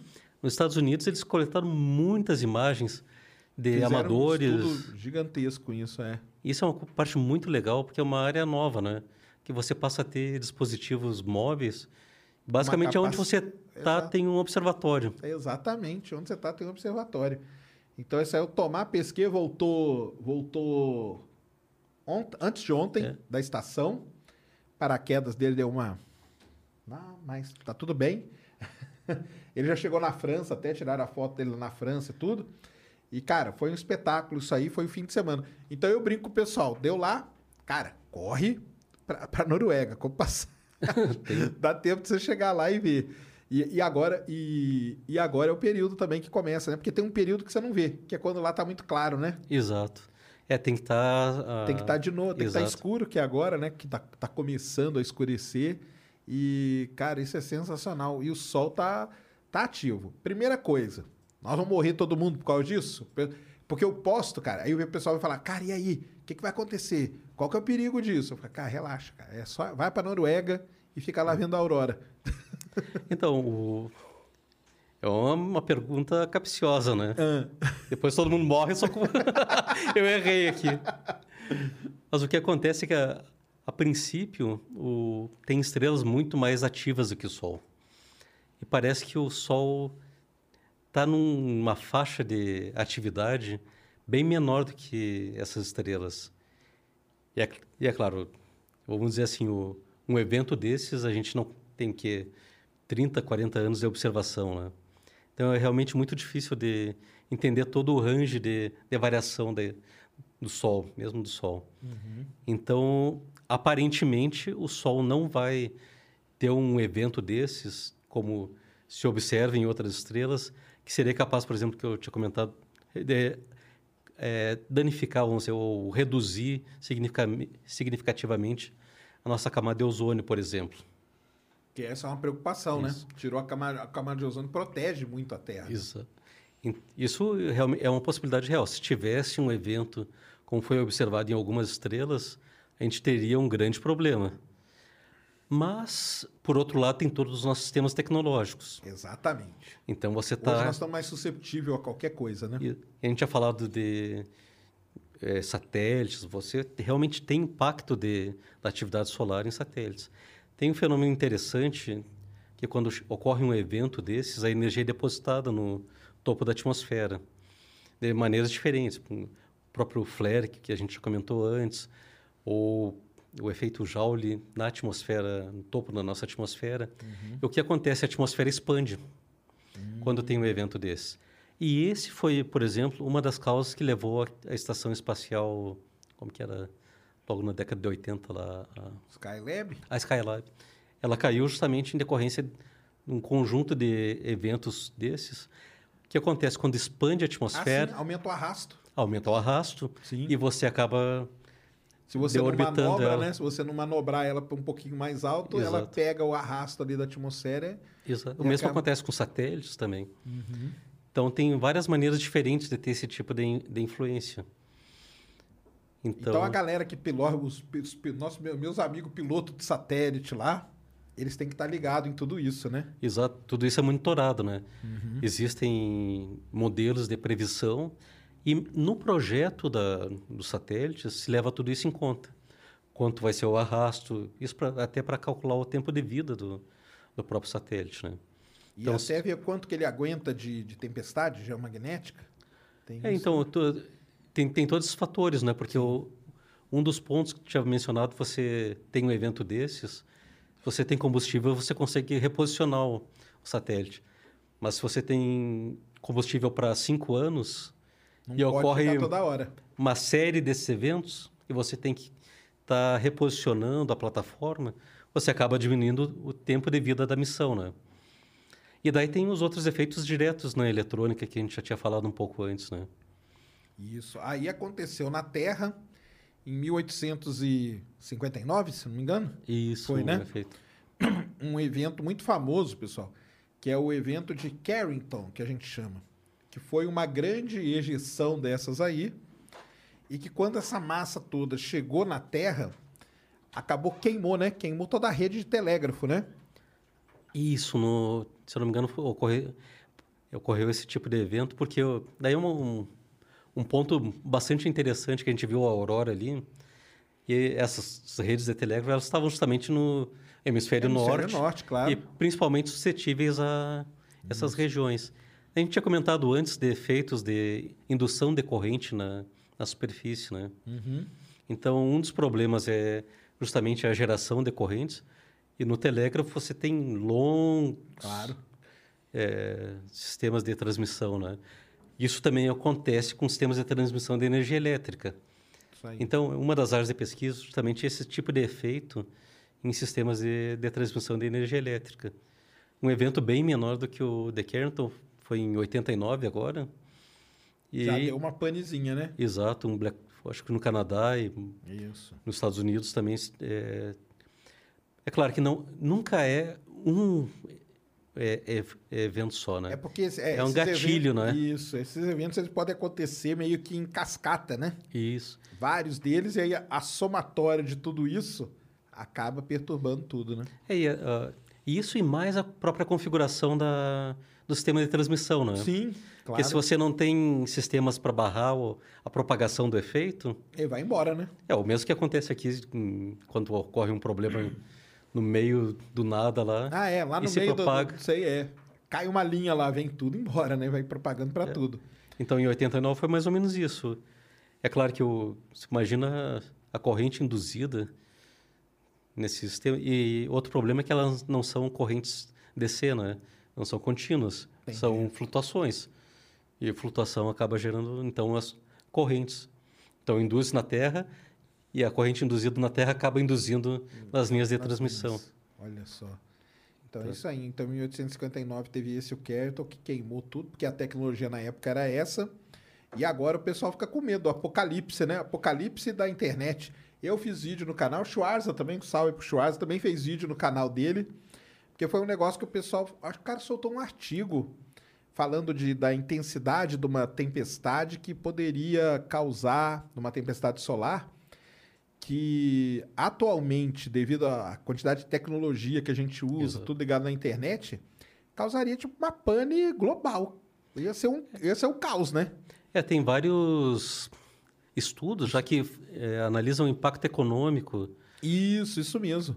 Tem um colega nosso, o, o Joaquim, que é o chefe do, da divisão de clima espacial do INPE, ele comenta: quer saber como seria um evento desse? Você lembra da greve dos caminhoneiros? É aquilo ali, é um, Caramba, cara. é um impacto econômico bastante grande, né? É violentíssimo, tá vendo, pessoal? Por isso que a gente tem que colocar coisa no espaço, para estudar, para entender. Porque vai salvar a gente aí do apoca... não é apocalipse zumbi, não. Apocalipse da, da internet. Vai, vai todo mundo virar quase zumbi. Porque não vai ter internet, cara. Imagina, o pessoal vai ficar doido, né?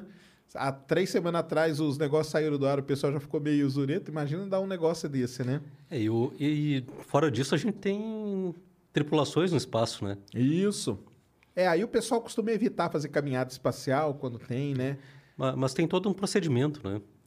E o, o pessoal não comenta muito, mas você tem essas partículas que estão aprisionadas nos cinturões de radiação, elas estão cruzando o corpo dos astronautas lá. Exato. Então, se você pergunta, por exemplo, para o Marcos Pontes ali, ele vai te dizer que ele vê clarões de tempo em tempo lá, mesmo com o olho fechado, com tudo. Ele ainda tem. E é isso que ele ficou pouquinho tempo. Não, não, agora não, mas quando ele Ah, estava... quando ele tava, né? Quando ele estava, Ah, possivelmente ele... Era essas coisas atravessando ali. Exato. possivelmente ele via isso. Outros astronautas Devem reportam ver. esse tipo de... Exatamente. Não, é sensacional. Cara, eu acho esse estudo do Sol, assim, um negócio lá maneiro. E nessa aqui desse final de semana, da foto que eu coloquei aqui, o pessoal, hoje já tem. O pessoal fica tranquilo também. Hoje tem, cara, vários sistemas que você monitora. Eu sigo um site que é Space Weather Live. Que, cara, tem todos Ah, os sim, sim, gráficos, ele tem. tem. todas as coisas e tal. E quando teve esse aí, eles falam lá quais os possíveis eh, consequências disso. Sim, todo o range da... É, nesse muito bom aqui- aquele site. né? É bom, é bom demais. Nesse, nesse do final de semana, era blackout de comunicação de rádio. Sim. Então você ia ter problema tentando comunicar com rádio e uma pequena chance de algum blackout elétrico poderia acontecer por conta desse, desse do final de semana. Eu não sei se você lembra, a gente estava falando um pouco do passado, né? Quando eu era criança, acontecia muito de aparecer no meio da programação blackout devido a distúrbios. Você lembra disso? Eu lembro, claro. Então, claro. isso muito diminuiu, não é? Por quê? Porque se aprendeu como é que funcionava e começou a se desenvolver tecnologia justamente para blindar essa e A afetar o menos disso. possível. Exatamente, tinha mesmo, tinha muito. Você lembra? Lá, eu me lógico. lembro. É. Tinha muito mesmo. É, isso tudo que a gente está falando, para quem tiver interesse, a gente chama é Space Weather, em inglês, que é o clima espacial. Que é tão importante quanto o clima aqui na Terra, porque é isso aí, cara. Você tá com seus satélites ali. Tu, hoje, isso é uma das coisas principais por causa do nível de tecnologia que a gente. Se a gente tivesse vivendo na, na época das cavernas, cara, vem aí, cara, estamos nem aí para esse negócio.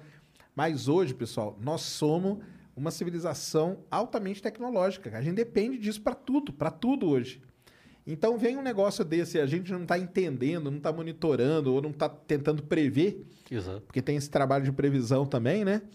É complicado demais, cara. Então é uma, é uma área super importante isso aí, né? É muito mesmo. E tem impacto social e econômico grande. Um, um- a gente estava vendo a aurora antes ali, né? Imagina que você tem quantos voos cruzando aquela região, porque você tem os voos transpolares, né? Uhum. Ligando os Estados Unidos e Europa, principalmente. E aí pode dar ou algum- a Ásia também. Pode E a tripulação ela tem que levar dosímetros, porque ela está cruzando a região que o- Onde ocorre a aurora. Então tem realmente um, um impacto comercial e todos os programas de monitoramento são por isso, porque tem gente realmente exposta em diferentes regiões, sistemas de comunicação são expostos, seguradoras, imagina quanto custa um satélite de comunicação. É verdade. Então tem todo um interesse no, desse pessoal que trabalha com, com seguros, isso, né? resseguros. E, tem centenas de, de satélites de comunicação. Por exemplo, imagina quanto deve ser o seguro daquela rede do Elon Do Musk. Elon, né? Starlink, Que é tem verdade. dezenas, centenas agora de satélites. né? Milhares já, 1.700. Já tem 1.700. 1.700, é. Cara, aquilo ali é fantástico também. é Outro... É, aquilo ali é demais. Agora, uma pergunta assim, porque a gente viu ali na foto da Aurora, no meio não tem nada, né? Ela Não. cria um negócio em volta, né? Porque justamente a... é onde as partículas estão aprisionadas, né? Ah. As partículas elas não estão uniformemente distribuídas. Então tem dois, duas regiões principais, um cinturão interno e um cinturão externo. O interno você tem principalmente prótons aprisionados, tem elétrons também, e o cinturão externo você tem ah, elétrons principalmente. Claro, tem tem de tudo, né? E nesse, eh, e se você olha a configuração do campo magnético, você vê que ela que ele projeta como se fosse um um donut, alguma coisa assim. Entendi, entendi. E naquele meio, justamente é onde não tem Olha essa é as linhas aprisionadas, né? Você pode ter, é, claro, precipitação- é, partículas vindo direto do vento solar, né? Mas não é nem perto do- das que já estão na, Já estão ali. Isso é legal demais, né? Nossa, é sensacional. E hoje tá- o seu trabalho hoje é nessa área aí. Não, meu trabalho hoje. Bom, também. Eu também gosto de- dessa área de magnetosfera. Mas daí. Bom, tenho, eu parei minha história no meio do caminho ali no, no doutorado, né? Daí, nesse meio do caminho, eu terminei o doutorado, que era com tempestades. Daí eu passei a ter interesse em influência da atividade solar no clima terrestre. Aí, aí sim. Aí é um tema bom, Que hein? esse foi um. Bom, um pouco também porque minha esposa é meteorologista. Ah, que legal. E, bom, ela... Formada onde? Na, na USP, não? Não, ela é formada na Paraíba, em meteorologia. Ai, que e maneiro. fez o doutorado no mestrado e doutorado no INPE No também. INPE. Ah, que legal. Bom. Mas ela tem outra história também interessante, que ela acabou eh, também se interessando por essa área, só que tudo isso levou ela a se, intera- inte- eh, se interessar também pelos cinturões de radiação. Então ela, eu diria que é especialista em cinturões de... Ah, é? No Van Halen? e- então, eh, eu tenho, eu gosto também da, dessa área. Então, na, voltando um passo atrás ali que eu perdi o rumo, nessa época do meu pós-doutorado, eu pedi uma bolsa da FAPESP para continuar no INPE. E daí eu me interessei no meio do caminho por pela atividade solar e o impacto no, No clima terrestre. No clima terrestre. Que tipo de mecanismo? Na época tinha muito interesse em formação de nuvens, né? Como é que poderia impactar o a forma e daí tem todo teorias diferentes que envolvem raios cósmicos, que é o- outro assunto muito interessante também. E eu acabei indo nessa direção. Eu tinha bastante interesse em justamente tentar entender como que essas partículas que precipitam na atmosfera podem alterar a composição, incluído, eh, por exemplo, o próprio ozônio. Um, um pouco do buraco de ozônio também é causado por esse tipo de reação devido à precipitação de partículas. Isso é bem claro quando tem esses eventos maiores. Por exemplo, tem um evento em 2013, em final de, de outubro, início de novembro de 2013, em que se observou esse tipo de precipitação de partícula, principalmente na região auroral, e vai tendo um- uma série de reações em cadeia, desde o topo da atmosfera até a estratosfera, onde tem a camada de ozônio, e essa reação tende a reduzir a abundância de ozônio. Olha só. Por, por isso que a gente sempre fala que o, um evento maior desse poderia O realmente problema é arrancar o ozônio, né? Exato. É isso mesmo. E Isso, o efeito foi por anos, dois, três anos, se, o- se observou essa alteração Caramba. no topo da atmosfera, o NOx e outros componentes, né? E daí eu eu estava interessado nisso. Daí eu tive a oportunidade de conhecer, acho que foi numa conferência no Rio, um pesquisador eh, que trabalhava nesse assunto, a conferência era sobre isso. Aliás, era a mesma conferência que, que E do eu, da Aurora lá. e da Aurora, ela ocorreu no Rio. Olha só, aí não ia ter Aurora. Mas foi anos antes, porque eu Entendi. justamente contatei esse pesquisador. Eu já tinha ido para a Alemanha antes, feito um estágio lá. Eu já conhecia ele e comecei a conversar com ele no cafezinho. Aliás, os cafezinhos são muito importantes qualquer conferência. É, eu falo pessoal que, assim, no currículo, congresso não vale nada. Né? Nas notas ali do, da- do tal do nosso amigo Lattes lá, currículo acho que é a menor, o congresso que é a menor nota. Mas o menor pontuação, né? Que a gente Isso. chama. Mas o network que você faz, cara, vale muito, né? Pra caramba, né? Isso é sensacional mesmo. Aí, e daí nessa conferência eu conversei com ele. Ele acabou convidando para ir trabalhar com ele na Alemanha. Ah, que legal. Só que daí num, num outro assunto que seria na própria irradiância solar, a quantidade de energia que está chegando no, no topo da nossa atmosfera. Certo. Que isso é um, um fator importante, né? Que se você quer realmente entender a causa do fenômeno, no caso eh, mudanças globais do, dos padrões, né, aumento de temperatura, tudo isso, você tem que dis- distinguir o que que é efeito natural e o que que é efeito ah, antrópico ou antropogênico. E daí como é que você faz isso? A fonte qual é o Sol? Você vai e estuda o Sol. E daí você tem que tentar entender como que essa fonte de energia está variando em escalas de tempos de dezenas, centenas e até milhares de anos. E foi justamente nisso que eu fui fazer lá na, Na Alemanha. na Alemanha. Legal. E daí, a partir daí, eu passei a ter um interesse especial pelo Sol. Entendi. Só que daí o que acontece? Isso que é a parte fantástica que a gente volta para o campo magnético de novo. Porque a quantidade de radiação que chega na nossa atmosfera, ela está relacionada justamente com aquelas manchas solares, que a gente já falou que são regiões escuras, mas tem também regiões brilhantes. Então, sempre tem uma competição entre região escura e brilhante. E nesse ciclo de atividade solar, na verdade, a gente tem um excesso de emissão. Ao invés das manchas solares bloquearem energia, que era o esperado, Quando a gente foi para o espaço, lá na década de 70, e começou a levar os primeiros radiômetros, que é o, um instrumento para medir a radiação, o que acontece? Se mediu o efeito ao, ao contrário do que esperava. Caramba. Ao invés de ter uma redução, porque tem mais manchas solares, mais regiões escuras, né? Tinha um aumento. tu tinha o oposto, um aumento. E daí, por que que tinha isso? Daí você começa a estudar essas regiões. E a gente já tinha falado antes que o, manchas solares estão relacionadas com o campo magnético, né? Então, essa, essas regiões brilhantes também são Estão relacionadas com o relacionadas. campo magnético. Entendi. Então, entender isso significa... Para entender a quantidade de radiação que está chegando no topo da nossa atmosfera, a gente tem que entender como que o campo magnético solar varia. Como que ele Isso que é uma parte- tudo. É isso aí. Então, está tudo muito Muito interligado. ligado, né? Totalmente. Só que o, daí tem vários aspectos muito interessantes de tudo isso, né? Porque o, a emissão eletromagnética total, a quantidade de calor está chegando no topo da nossa atmosfera, varia muito pouco. Ela varia, não, não é constante. Mas, se você olha em diferentes regiões do espectro ele- eletromagnético, no ultravioleta e assim por diante, a, a variação ao longo desse ciclo pode ser muito maior. Então, até 100% do mínimo para o máximo. E essas e é justamente a radiação que é absorvida no, na estratosfera, por exemplo, ou em outras regiões da, da atmosfera. Entendi.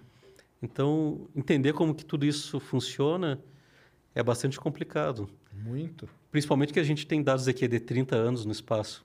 Daí, Exato. né? daí o desafio qual é? Qual é? É ir de imagens espetaculares do Sol que a gente consegue fazer agora para o período do Galileu que só tinha o Desenho. telescópio É, e os em desenhos. Exatamente, né? E se você quer estudar mais longe ainda, você tem que ir milhares de anos. Daí como é que você faz? Você tem que tentar achar uma maneira, um chama um proxy, algum parâmetro que está relacionado. E daí é que tudo se conecta de maneira fantástica, porque a primeira maneira de entender é procurar registros naturais. E onde é que estão esses registros? Estão em árvores ou estão em amostra de gelo? De gelo na Antártica, né? Exato. Sim. E esses registros se dão justamente pela interação de raios cósmicos com a nossa atmosfera, que acaba gerando um determinado isótopo de car- carbono que ou de outro elemento sensível, que acaba sendo absorvido pela árvore. E o raios cósmicos entra onde? Entra no momento em que toda a heliosfera é perturbada durante a atmosfera, a, o ciclo solar. Entendi. Então você tem mais ejeções, você tem a, o raios, raios cósmicos são partículas que vêm de toda a galáxia, raios cósmicos galácticos, né? aham. Então existe uma modulação ao contrário. Quanto mais atividade solar, menos raios cósmicos chegam na nossa Entendi. posição de observação. E daí todo esse efeito pode ser utilizado para tentar o quê? Reconstruir qual era o campo magnético do Sol Ah, tempos toda a atrás, heliosfera e fazer o caminho inverso. Rebobinar a fita, né? E daí, qual é o componente que está faltando nisso no, nos raios cósmicos interagindo com a nossa atmosfera? O campo, magnético, da Terra. E daí entra o paleomagnetismo. Então, tudo isso está conectado de alguma maneira. Se você quer entender É como que o nosso né, clima cara? funciona, você tem que entender toda essa sequência de eventos que vai desde o interior do Sol até o, como que o nosso campo geomagnético evolui e varia, né? Por isso, pessoal, que é muito mais complicado do que simplesmente você sentar aí no Twitter e sair xingando, cara, entendeu? É muito mais, cara, porque tem toda essa complicação, né? Que, que faz essa, essa, essa variação aí. E quando você estuda, quando você chega ali, a que conclusão mais ou menos que a gente tem? Então, a conclusão não é minha, mas o, o que aconteceu, então, a gente... Eu contribuí para o desenvolvimento desses modelos da irradiância, Certo. tanto da total e da espectral, e esses dados são os dados de entrada para os modelos de circulação atmosférica, usados pelo IPCC. Então, a partir desses modelos do IPCC, se dá para concluir que a contribuição da varia- variação do Sol é muito pequena. E daí você consegue distinguir, então, que a contribuição na nossa atividade, depois da era industrial, é mais importante que a contribuição solar. Solar. Não, você tem que fazer todo esse caminho Todo esse toda essa integração, integrar todos esses dados para concluir que tem, tem influência? Tem, mas é muito pequena e a, a contribuição humana, né? Isso. Ela é marcante nesse, nesse Exato. processo todo, né? É claro que nada disso é definitivo, não existe o aprendizado. Mas a tendência realmente é, é nesse conhecimento e nessa direção. De que a contribuição do Sol, por exemplo, não é o suficiente para causar o que se observa agora. Essa que é a principal conclusão. Não, isso é muito interessante, cara. Não, e o, ma- o mais legal de tudo é você mostrar, porque eu sei que isso aí, isso aí dá polêmica pra caramba, né? A gente sabe, né, que é Sim, um sim. tema complicado, e aí tem a galera que fala que não, que é o sol, entendeu? Lógico que é o sol. E pior que o cara fala lógico que é o sol, cara, um cara que nunca, não sabe nem o que é raio cósmico, entendeu? Ou seja, você fala, cara, mas você tem que estudar, que tem interação. Aí pronto, o cara vai falar que você tá inventando, né? Isso que é, o, é mais triste, né, cara? E, e é um baita escola. Quanto tempo você está estudando essa? Então, eu fui para lá em 2007. Olha só, cara. Claro, já- eh, a gente acaba já conhecendo um pouco antes, né? Mas eu comecei a me interessar mais pelo assunto. Isso em em 2007. 2007. Então, são anos aí, né? Pra... Sabe, e daí, no meio do- desse caminho, acontece uma coisa interessante no- com todos nós, na verdade. Que daí um dia alguém te pergunta, tá, mas e como é que esse instrumento funciona? Aham. daí tu pensa, hum, não sei, não tenho ideia. Daí como é que tu vai eh, entender como é que o instrumento funciona? Na minha opinião, só tem uma maneira, que é construindo o instrumento. Sim. E daí tu começa a, te interessar por instrumentação, né? Que é uma área legal pra caramba também, né? Daí é, é outro mundo, né? É outro mundo. Daí você começa a estudar um pouco mais a, a fundo. Mary redeemed a $50,000 cash prize playing Chumba Casino this year. I was only playing for fun, so winning this was a dream come true. Chumba Casino is America's number one social casino experience. It's serious fun. With over 80 casino style games to choose from, you too could win life changing amounts of cash. Be like Mary. Log on to chumbacasino.com and give them a whirl. That's chumbacasino.com. No purchase necessary, void or prohibited by law. 18 plus. Terms and conditions apply. See website for details. The voice in the preceding commercial was not the actual voice of a winner. Como que um instrumento funciona e daí tu fica pensando. E aquele outro instrumento, como é que ele funciona? E aí você contribui naquele telescópio solar, né? Isso, então, aí é que veio essa. eh, Que aí veio dessa, do seu interesse na instrumentação.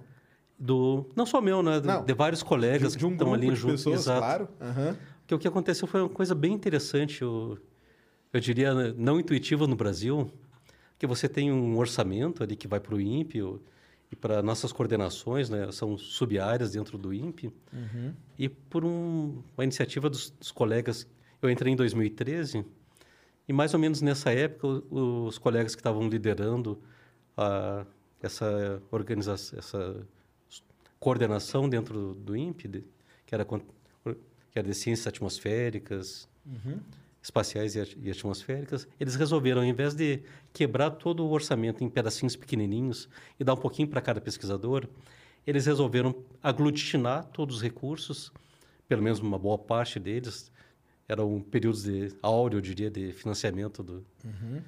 E fizeram um processo seletivo interno de projetos que poderiam ser financiados, projetos maiores. Legal. E daí, na, na época, a gente, incentivado pelo meu orientador do doutorado, na verdade, ele propôs. é, bom, daí tem toda a história dele, que também vale a pena chamar ele aqui para contar a história dele. Mas, basicamente, no doutorado dele, ele tinha é, trabalhado com uma pessoa nos Estados Unidos, em Berkeley, que acabou indo na direção de medir o campo magnético do Sol. Que maneiro. E daí ele tentou fazer isso na década de 70 no Brasil, Fazer o instrumento. fazer o fala. instrumento aqui no Brasil. Que legal. Só que acabou não prosperando. Por eu não, vários motivos que a gente sabe que eventualmente a- a- a- acontecem obstáculos, né? Daí, ele, na época, ele soube da chamada, ele falou, nos chamou lá e perguntou por que, que você não propõe para construir um espectropolarímetro, que é o instrumento para medir o campo magnético Ele do ficou Sol? com aquilo na cabeça. Opa, chegou a hora, né? Chegou a vez agora. É agora. É agora que eu vou. E daí a gente, mais uns três ou quatro colegas, a gente formou um grupo inicial ali e a gente escreveu a proposta. Ela foi então submetida para existe um conselho científico, acho que nas universidades também acontece isso. E o conselho achou legal a nossa proposta e deu um pouco de dinheiro. Foi o suficiente para iniciar o projeto. Legal. Daí aconteceu um fenômeno interessante que o... a gente acabou aglutinando mais colegas nesse grupo e, além dos cientistas, colegas da engenharia do INPE se interessaram. E eram colegas críticos que, que trabalham com engenharia de sistemas. Daí o que aconteceu? Eles deram um tom profissional para o projeto.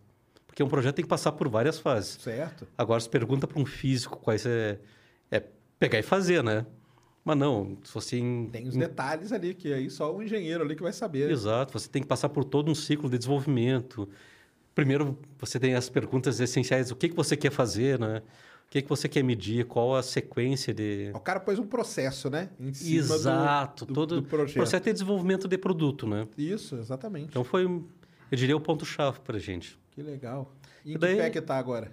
Bom, então eh, teve todo, todo esse primeiro desenvolvimento a gente chamou um demonstrador de conceito. Por que demonstrador de conceito? Porque todo mundo ali era teórico, basicamente, ninguém tinha construído nada, né? É, aqueles te... o que a gente fala, né? O, teste, o famoso teste, né? Prova de tecnologia, Isso. A gente queria saber se a gente conseguia fazer né? Certo. um instrumento. E daí, no meio do caminho, aconteceu uma coisa interessante. O INPE criou um centro de engenharia integrada. O que, que é isso? É o- basicamente, eles... Isso tem na Europa, na, todas as grandes agências têm esses centros, que você coloca vários engenheiros juntos, junto com cientistas, você tem um problema e interativamente você procura soluções. E o INPE tava, já tinha feito alguns estudos e eles nos, por alguma maneira, não sei se a gente se autoconvidou, eles nos convidaram, ou em comum acordo, em propor realizar uma, um estudo de uma missão solar Que legal. de observação. E daí, isso é uma das coisas mais fantásticas, assim, que eu, que eu acho é meio... que a gente gosta, né? do- Claro. meio NASA-like, assim, ou Ah, ESA-like. isso que é legal. Você tá fazendo um negócio que você gosta pra caramba, né? Daí você tá todo mundo com um grupo de engenheiros ali, Todo, todo mundo indo- empurrando pra frente, né? Isso que é maneiro. discu- discutindo problemas. Sei lá, você quer apontar para o Sol. Tem ideia de quanto é difícil apontar para o Sol em uma plataforma espacial? Você tem o Sol, sei lá, 30 arco-minutos, né? E você quer medir um pixel lá de arco-segundo. Como é que você aponta para o Sol e mantém ele estável? E tem outras complicações do, do próprio instrumento, né? Que você te- realmente tem que manter ele estável por algum tempo. E como que se faz isso? E daí todo esse aprendizado que a gente está vendo aqui com a Amazônia 1 é um dos grandes motivadores da gente levar em frente isso, né? Entendi. Todo esse conhecimento que a gente já adquiriu com não só Fazendo com a Amazônia 1, satélite, né? com, exato, Construindo satélites ali no INPE, você pode aplicar agora no- nesse projeto. né? exato. Então, e, e o projeto traz desafios novos aos anteriores, né? Isso é importante em engenharia, Ah, em sim. ciência, né? Você Eu- tá sempre um- andando um passo Exato. frente, né? Tem que andar. É, e, e daí teve essa oportunidade do, de fazer o estudo de viabilidade. A gente fez, achou duas soluções possíveis, né? Que é uma órbita geoestacionária ou uma órbita baixa. Legal. Daí te- tem todos os argumentos para ser uma órbita ou outra, Outra. mas basicamente as duas. Mas vai ser um satélitezão ou vai ser um tipo um cube, CubeSat, essas coisas? Então, qual que é a o- ideia?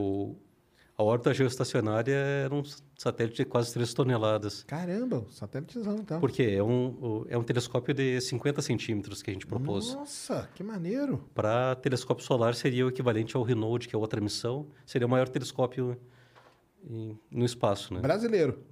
Brasileiro. Ó, que maneiro. Legal demais isso. Então, esse é esse geoestacionário e o satélite menor seria a órbita baixa teria uma tonelada mais ou menos.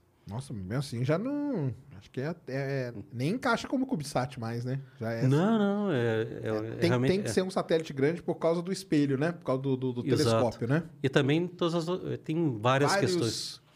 Com Eu, eu, eu até falo com os nossos colegas ali que tu imagina a gente que voltando para nossa infância lá, Uhum. quem nunca brincou com uma lupa tentando Sim, colocar sim, fogo em alguma formiga. coisa, matar, Matar formiga. formiga, Matar formiga é o clássico, né? É. Tadinha das formigas. Mas se defensor da formiga aí que me perdoem, cara. Mas todo mundo fez isso, entendeu? Agora tu imagina colocar um telescópio de 50 centímetros apontado para o Pro sol. Deliberadamente, né? Que você tá fazendo. Não é porque. Não, não errei, não. É que eu tô apontando mesmo. Não, isso aí é o pessoal que trabalha com astronomia noturna realmente se apavora. É. Não, mas é que tem que fazer. E como que tá esse, esse projeto aí? Tá em que, que estado? Tá em que Então, pé? esse que é o grande avanço agora nosso, foi perceber que a gente tem uma plataforma, que é o Amazônia 1, que pode ser utilizada já pronta, a gente não precisa criar do nada uma nova plataforma. Então, o que a gente está fazendo é revisar os objetivos científicos para a gente propor uma solução Que encaixe que nele. encaixa na, no Amazônia 1. Então, Mas a plataforma dele, vocês têm ela pronta ali no INPE? Não, tem que ser. Ah, tudo bem. Mas já- agora a gente mas já o- sabe como que faz, né? Isso, tem o projeto do Amazônia 1, tem algumas revisões que tem que fazer, Uhum. mas é um trabalho agora. Sabe que as missões têm várias fases, né? Sim. Então a gente está numa fase inicial em que a gente primeiro está definindo exatamente quais objetivos científicos a gente vai propor, tendo em vista as restrições que, que a gente passa a ter, porque a, a plataforma do Amazônia 1 foi, é uma classe de, de satélites, não necessariamente aquilo que a gente tinha pensado no início. Que eu, quando a gente foi pela primeira vez para fazer o estudo, a gente foi como uma criança na loja de brinquedos, né? Daí tu fala, pai, eu quero isso, pai, aquilo, aquilo. Tem um colega que Me comenta ali isso. aquele satélite de 3 toneladas ali, Isso. mais aquele outro pedaço ali. Daí o pai puxa a carteira e olha, ó, eu posso te dar um brinquedo um pouco mais É, Eu posso te dar aquele, simples. aquele CubeSatzinho ali, tá vendo? Aquele, É. então, aquele ali hoje. Mas no caso aqui, o Amazônia não é uma plataforma claro, legal, é. claro, não- não, tô zoando. É. Mas o CubeSat também tem outras funções bem interessantes. Tem, não, com certeza. Então, mas isso aí é legal pra caramba, né, cara? Saber que o Amazônia 1 tá aqui a foto. Agradecer lá o pessoal do, do INPE que mandou a foto aí, ó. Primeira foto dele, né? Muito bonita, né? É muito legal mesmo essa foto aqui. Deixa eu pegar. Não, isso aí, isso, isso é o grande motivador da gente levar em frente. Só uma menção aqui foi ideia da Cláudia Medeiros, nossa colega lá do, do INPE, né? Obrigadão. Essa aqui é a primeira foto do Amazônia 1 de São Paulo aqui, ó. Essa massa cinza aqui. O litoral paulista ali até Ilha, Ilha Bela, né? Ilha Bela ali. E parte aqui do Vale do, do Paraíba, né? São José. Exato, aqui coisa pra cima. Aqui pra cima. Então tá aí, deu pro pessoal ver aí, Mulano? Deu? Show. Obrigado aí, pessoal do INPE. Ganh- Ganhamos também uma maquetezinha aqui, ó, do, do nosso querido Amazônia 1. Eu transmiti lá o dia de madrugada lá, ó. Foi o lançamento, né? É, claro. No Chevetão indiano. Aí, Cara, é, é linda. legal participar de um lançamento desse, né? Ah, deve, deve ser sensacional. Quem faz, então. Então quer dizer que daqui a alguns anos a gente pode ter um telescópio solar brasileiro no espaço? Esperamos. Isso é um desafio. Que demais isso, cara. Isso é sensacional, né? Isso é muito legal mesmo. Não, e o... É o tipo de desafio que não é o, o meu desafio ou dos colegas da, da ciência, mas é um desafio coletivo, né? Porque se, se, se- a instituição inteira não funciona, não sai nada. Imagina o esforço que foi de vários setores do INPE diferentes. Imagina que cada uma dessas pecinhas são super qualificadas para operar no espaço e todas elas têm que passar por um processo de licitação que envolve empresas internacionais. Você então tem todo um setor especializado em fazer compras dentro do INPE, né? Não. E realizar. É, aí entra, vai entrar a burocracia brasileira também no É, não. meio, né? É, mas, o, mas é o todo, não é? Sim. E tem todo o pessoal que foi para o laboratório durante anos, fizeram milhares de testes, né? Não, isso aí é impressionante mesmo. É demais, não, cara. É sensacional esse trabalho aí. E o objetivo dele é estudar, então, o campo magnético do Sol. O campo magnético do Sol e a irradiância. E a irradiância. Ah, e aí isso aí pode ter con- conclusões, pode melhorar aquelas Exato. conclusões com relação à alteração do clima na Terra, né? Isso, porque isso, isso aí não acabou, né? Entendi. Então, a NASA, o, E já existe algum parecido de outra agência com esse que, que, o- que o INPE está fazendo? Então, o- o, que a gente parecido? tentou fazer, porque a gente não.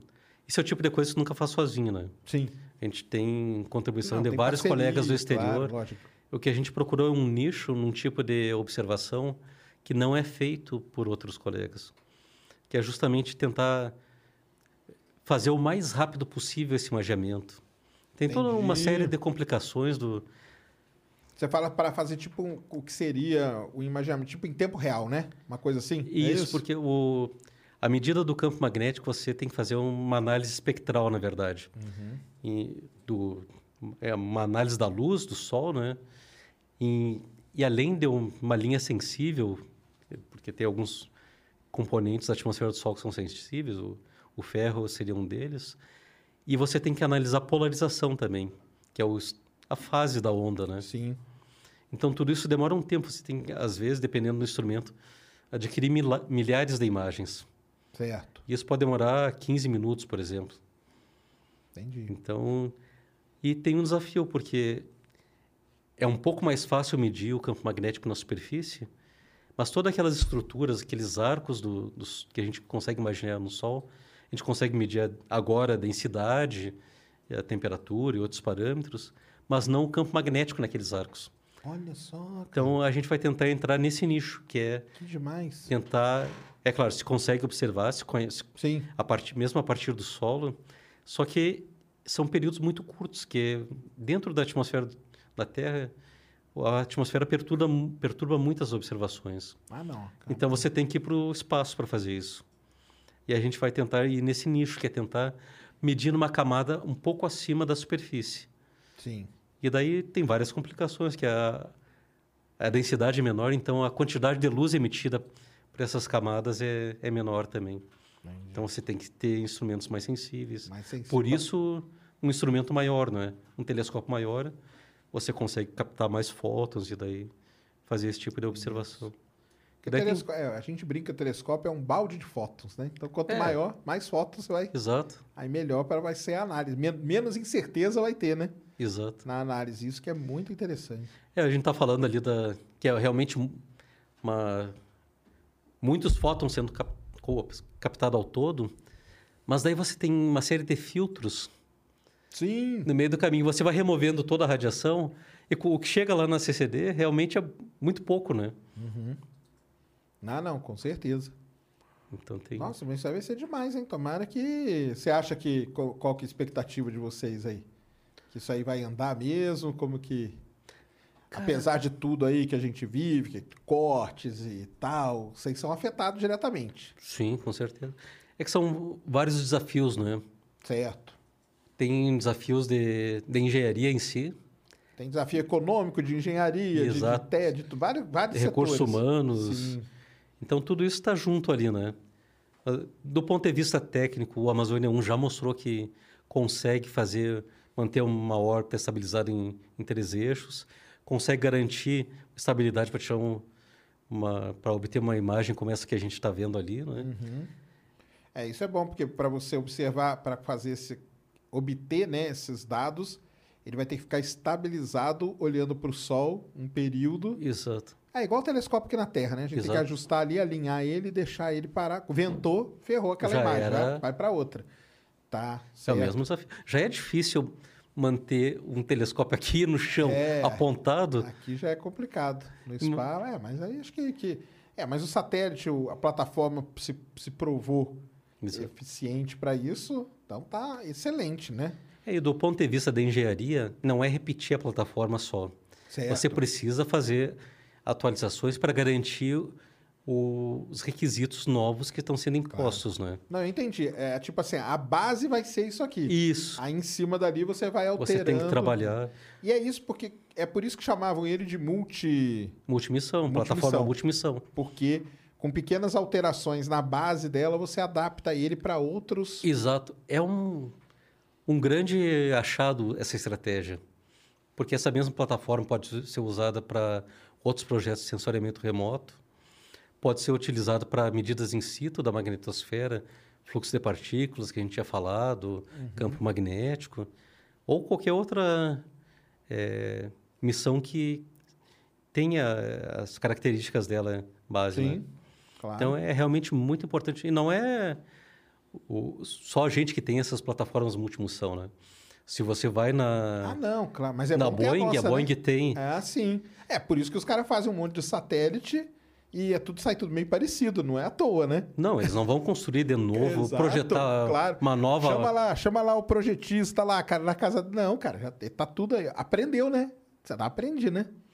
Mas o legal é que ah, vai ser uma coisa brasileira, né? Sim. É, o, o importante, assim, isso é uma, uma das coisas importantes de ressal- ressaltar, o projeto é um projeto brasileiro, né? É claro que a gente tem muitas limitações na nossa indústria. A gente não tem uma indústria de semicondutores, processadores, então não tem como dizer que é um satélite totalmente brasileiro. O projeto é totalmente brasileiro. Mas aí é igual carro também. O cara, É. fa- o cara fala isso, Isso- cara, mas aí eu falo assim, cara, mas o carro.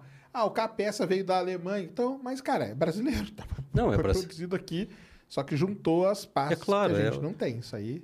Eu, isso tem um, um podcast que eu gosto muito, que é o Freakonomics. Não sei se tu, Uhum, tu acompanha.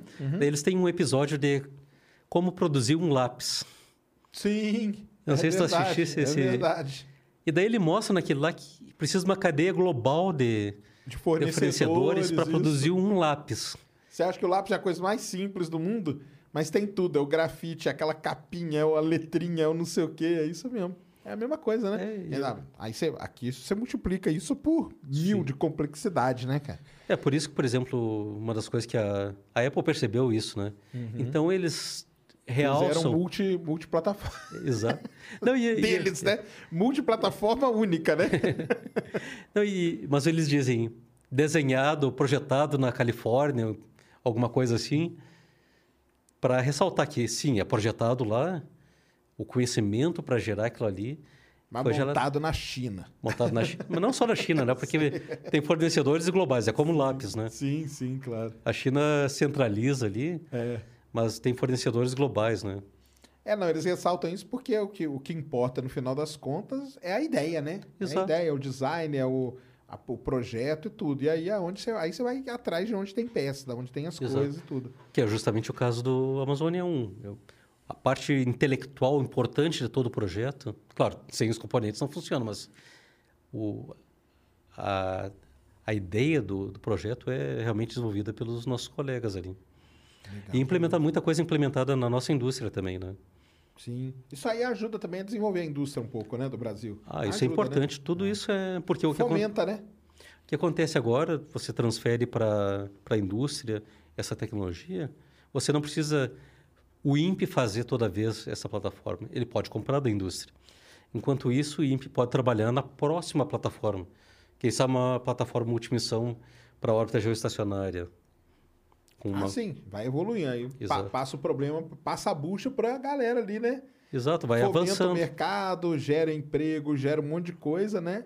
E os caras produzem e a- o INPE que tem a, a inteligência já passa para para o o próximo. próximo. É, imagina quanta gente. Desculpa. Que isso aí, cara, é o. Vamos dizer assim. O foda é isso, né, cara? Porque parece que é tão básico, né? tipo, é básico esse negócio, né? Você aprendeu, cara, você não precisa ficar. Passa ali pro cara, pra... cara, gera um monte de emprego, tal, um monte de coisa, desenvolve o país. E aqui que a gente tem a inteligência que tá aqui, nós vamos pensando no- na frente, vamos pensando pra frente. Exato. Isso aqui, cara, já tá resolvido. Por que, que o, o cara do INPE vai ficar ali apertando o parafuso? Ele não precisa fazer isso, Não, vai né? próximo. Eu não tenho ideia de quantos mestrados, doutorados saíram desse projeto. Saíram aí do Amazônia, né? Realmente é um muito aprendizado. Muito maneiro. Não, legal demais, cara. Vamos torcer aí pra que dê certo esse negócio, cara. Do... Não, eu Aonde que dá pra acompanhar isso aí em algum lugar? Vocês têm alguma, algum Ah, jeito a que vocês gente deveria. divulgam e tal? a gente publicou esses dias na, na semana Ciência e Tecnologia, Hum. Ciência Nacional de um vídeo descrevendo o projeto como um todo, né? Eu não me lembro se eu passei para vocês, mas eu posso passar depois ali. Ah, passa, cara. Passa que eu acho que vou fazer um vídeo sobre isso aí também no meu canal. Que Que tem é legal de mostrar, cara. Que acho que é isso que é. É isso que eu falo, entendeu? Por, por isso que até foi a ideia de criar aqui o podcast, é de trazer essas coisas, entendeu? Você tá ali no INPE, aqui pertinho, né? Pertinho. E, cara, um monte de coisa sendo feita, né? E a- a- o pessoal não sabe, né? Não, e tem.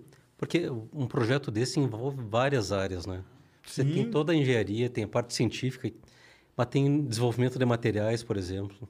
A gente tem Não, isso é legal mostrar que aí, por exemplo, quem tá assim, pô, eu quero ser engenheiro de materiais, por exemplo. Eu posso. O pessoal sempre pergunta: "Ah, eu vou ser engenheiro de material, eu posso trabalhar na indústria aeroespacial?" Pode. Pode. Então, você tem tudo isso. Eu vou. O Douglas Galante esteve aqui, né? E lá do Sirius. E ele me chamou para gravar um podcast lá dentro do Sirius, viu, Mulambo? Nós vamos ver isso aí, cara. Levar os equipamentos lá. É lá dentro, cara. Cara, Aí isso vo- é legal. Vamos fazer com. Será que o pessoal do INPE deixa a gente lá? Tem Cara, como acho que conversar sim. com alguém? Acho que o melhor seria eh, conversar com o pessoal que trabalhou mais, por exemplo, na Amazônia 1. Sim. E, então, e, e, mas a exemplo- gente levaria as coisas lá para fazer lá mostrando o INPE de fundo, assim, ó. Cara, eu... O lugar mais fantástico do INPE é o LIT. Então, Eu será que, se- mas será que dá para ir lá? Dá para fazer Acho que isso? tem que conversar com o pessoal ah, ali. depois se tiver contato, me passa, cara. Porque eu vou conversar com eles, porque isso aí vai ser. Nós vamos fazer isso aí lá no Sirius, mostrando assim de fundo. Vai ser legal pra caramba, né? Seria legal demais mostrar ali no INPE, cara. O INPE tem eh, alguns locais lá em cima, na parte externa do, Uhum. do hall principal, né? De, de montagem de satélites. Eles têm uns locais que teriam uma tomada muito boa lá.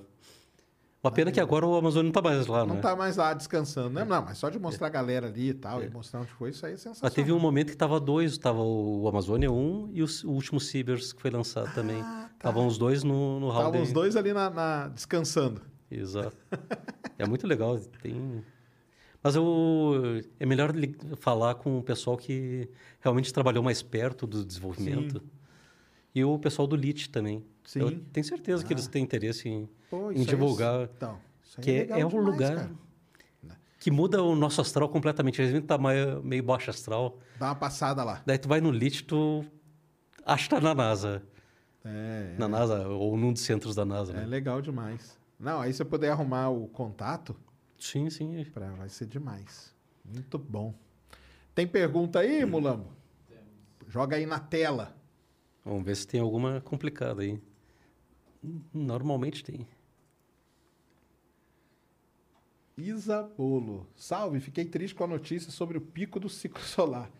Pensava em ver a aurora em algum país daqui uns 5 anos em lua de mel. Ah, mas daqui 5 Não, anos. cinco anos está na fase descendente, ainda vai ter. Vai ter, vai ter, Vai, viu, vai. Isa? Pode ficar tranquilo. Aliás, é, é melhor no finalzinho da, do ciclo solar, que tem um- uma outra coisa que a gente não falou, que são algumas regiões do Sol que emitem é, um vento solar mais rápido, Sim. que são os feixes rápidos, né? Aliás, tem, tem Isso. esse nome por isso.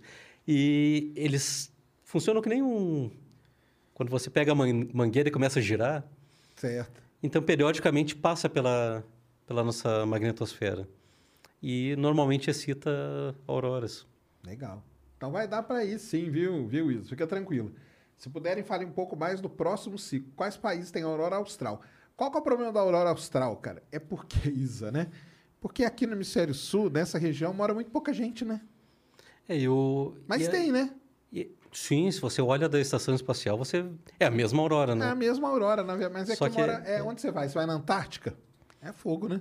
E nem na Antártica, no continente mesmo, ela, ele está mais ou menos naquela região que não tem a... Isso! A, a região da, daquele oval da aurora, né? Que, que a É. Gente chama, fica no meio do oceano, né? É, uma boa parte fica no, É. no oceano. Eu não me lembro agora se pega um pouquinho de, de terra. É, mas ó, Isa, vai lá pra, pra Noruega, Finlândia, vai ser uma lua de mel muito legal, entendeu?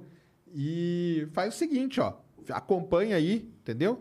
Acompanha a gente aí que tem esse monitoramento, então você fica sabendo, Sim. vai estar tranquilo. Ah, E é uma área ativa de turismo, né? É, Nesse país eles fazem isso mesmo. Cláudia, minha Cláudia, né? A Cláudia aí, foi- ó. Aí, ó, tá vendo? Parabéns, doutor Luiz, pela conversa, contribui muito para o nosso conhecimento sobre espaço. Poderia explicar de que forma o clima espacial pode afetar nossa capacidade de colonizar Marte e outros locais? Existe esse tipo de estudo no INPE? Aí, ó. Então, esse é um ponto interessante. Já existe colegas que estudam a... Não é exatamente um- uma magnetosfera em Marte, é induzida, É, né? Então, Marte tem, ele tem, a gente chama de, nem sei se é isso, né? Mas o pessoal fala resquícios, né? De campo magnético, né? Residuais, Isso. né? É, algumas rochas, elas têm... Que é, é um, inclusive um dos indícios que tinha Que tinha magnetismo alguma coisa, antes. né? É. Mas é, pela interação do próprio vento solar com a atmosfera, acaba gerando uma ionosfera ou uma magnetosfera induzida. Entendi. Então tem gente que estuda isso, estuda o, a variação dessas condições. Porque tem várias naves agora, né? Então, a primeira coisa que tu falaste é? tem magnetômetro, tem, detector de partículas. É, e tem uma so- a sonda da NASA Maven. Ela tá lá para estudar, ela estuda justamente isso. E agora a sonda a qual que é? A Hope, né? Hope dos Emirados Árabes, que ela foi também para estudar a atmosfera. Esse negócio da Hope foi legal pra caramba, né? Porque os Emirados Árabes queriam lançar uma sonda para Marte. Então eles falavam assim: é o contrário do, do problema Sim. daqui. Nós temos a grana, nós não temos a ciência. E aí eles fizeram uma chamada, né, mundial. Falou, galera, o que, que vocês querem estudar em Marte que cabe nessa sonda que a gente tem um dinheiro X? Tanto que toda a pesquisa é da galera lá do Colorado. Sim. Que tá na sonda dos Emirados Árabes. Porque eles falaram, a grana a gente tem, a gente lança, a gente manda, só que a gente não tem ciência para colocar, que a gente não conhece nada. E aí fizeram esse trabalho, né? Legal pra caramba isso, É, né? mas isso é normal, não é? Na... Essas missões, elas são todas consórcios, né? Sim, sim.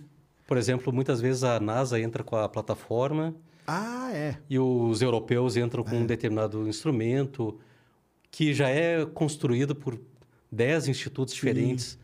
Mas ali o do Emirados que chamou a atenção, porque é um país que não tinha tradição nenhuma no Exato. negócio espacial. E aí eles convocaram uma conferência e foram até. che- É legal demais. É, isso, mas né? é, É assim mesmo. é, tem que ser assim, porque é, tu vai demorar, um, sei lá, 20 anos para desenvolver um instrumento que já chegou num nível de ma- maturação, por exemplo, dos colegas do Colorado. O que, que você faz? Você continua desenvolvendo o teu Isso. e você convida os colegas do Colorado para trabalhar, adiantarem né? o serviço. Exato. Até que você tenha o teu próprio desenvolvido, você ao colaborar com eles, você vai aprendendo como, como desenvolver. Aí, outra- Cláudia, arruma aí pra gente aí gravar aí, ó. Vamos fazer um podcast aí, entendeu? A gente leva a estrutura aqui, ó, e monta lá. Vai ser legal, né? Deixa eu comentar uma coisa interessante. A Cláudia, ela, é, ela trabalha no rastreio do INPE, no rastreio de satélites. E ela fez o doutorado conosco também em cinturões de radiação, Que é super importante, né? Exato. Exatamente. Legal. estudando ondas específicas lá no cinturão. E a Cláudia tem uma, um ponto interessante, que como na, na época surgiu a oportunidade da gente rastrear as sondas Van Allen, que é um, Mary redeemed a $50,000 cash prize playing Chumba Casino this year. I was only playing for fun, so winning this was a dream come true. Chumba Casino is America's number one social casino experience. It's serious fun. With over 80 casino style games to choose from, you too could win life changing amounts of cash. Be like Mary. Log on to chumbacasino.com and give them a whirl. That's chumbacasino.com. No purchase necessary, void or prohibited by law. 18 plus. Terms and conditions apply. See website for details. The voice in the preceding commercial was not the actual voice of a winner. são duas p- Duas sondas. sondas que foram lançadas com esse nome, pra quem não sabe, justamente para estudar o, o cinturão, né? Exato. E a Cláudia foi quem, uma das pessoas que operaça- operacionalizou o rastreio dessas sondas. Olha só. Então, ela, ao mesmo tempo que ela estudou a, a ciência dos cinturões, ela estava trocando o boné ali, como a gente diz, e trabalhando do outro lado, que era o rastreio das sondas. Legal demais. Sensacional. Ela mandou de novo aí, ó. Quais áreas você acredita que seja de inovação para a área de clima espacial? E de que forma a indústria brasileira poderia contribuir com isso? Então, tem toda aquela que eu não cheguei nem a comentar, não é? a questão anterior que ela fez de Marte. A gente tem que chegar em Marte, né? Sim. E você tem que passar pelo meio interplanetário e pelo vento solar. Ou seja, você tem que conseguir prever com uma capacidade muito boa as condições do, do trajeto. Ah, não. Aí você tá lá no meio da viagem, E sai ocorre- uma, uma CME lá, uma ejeção dessa. E aí? Exato. Você não tem como voltar? Não tem. É só pra frente, cara. Não, você tem que achar uma maneira de colocar todo mundo na, num setor seguro da nave, né? Essa nave ela vai ter que ir com um tipo de monitoramento em tempo real, eu acho. Ah, com certeza. Tipo, uma- algum tipo desse telescópio, olhando para o Sol aqui, ó. Ela indo e o negócio olhando para o Sol e monitorando, porque aconteceu alguma coisa, os caras vão ter que dar um jeito de manobrar. Alguma coisa dessa vai ter que fazer, cara.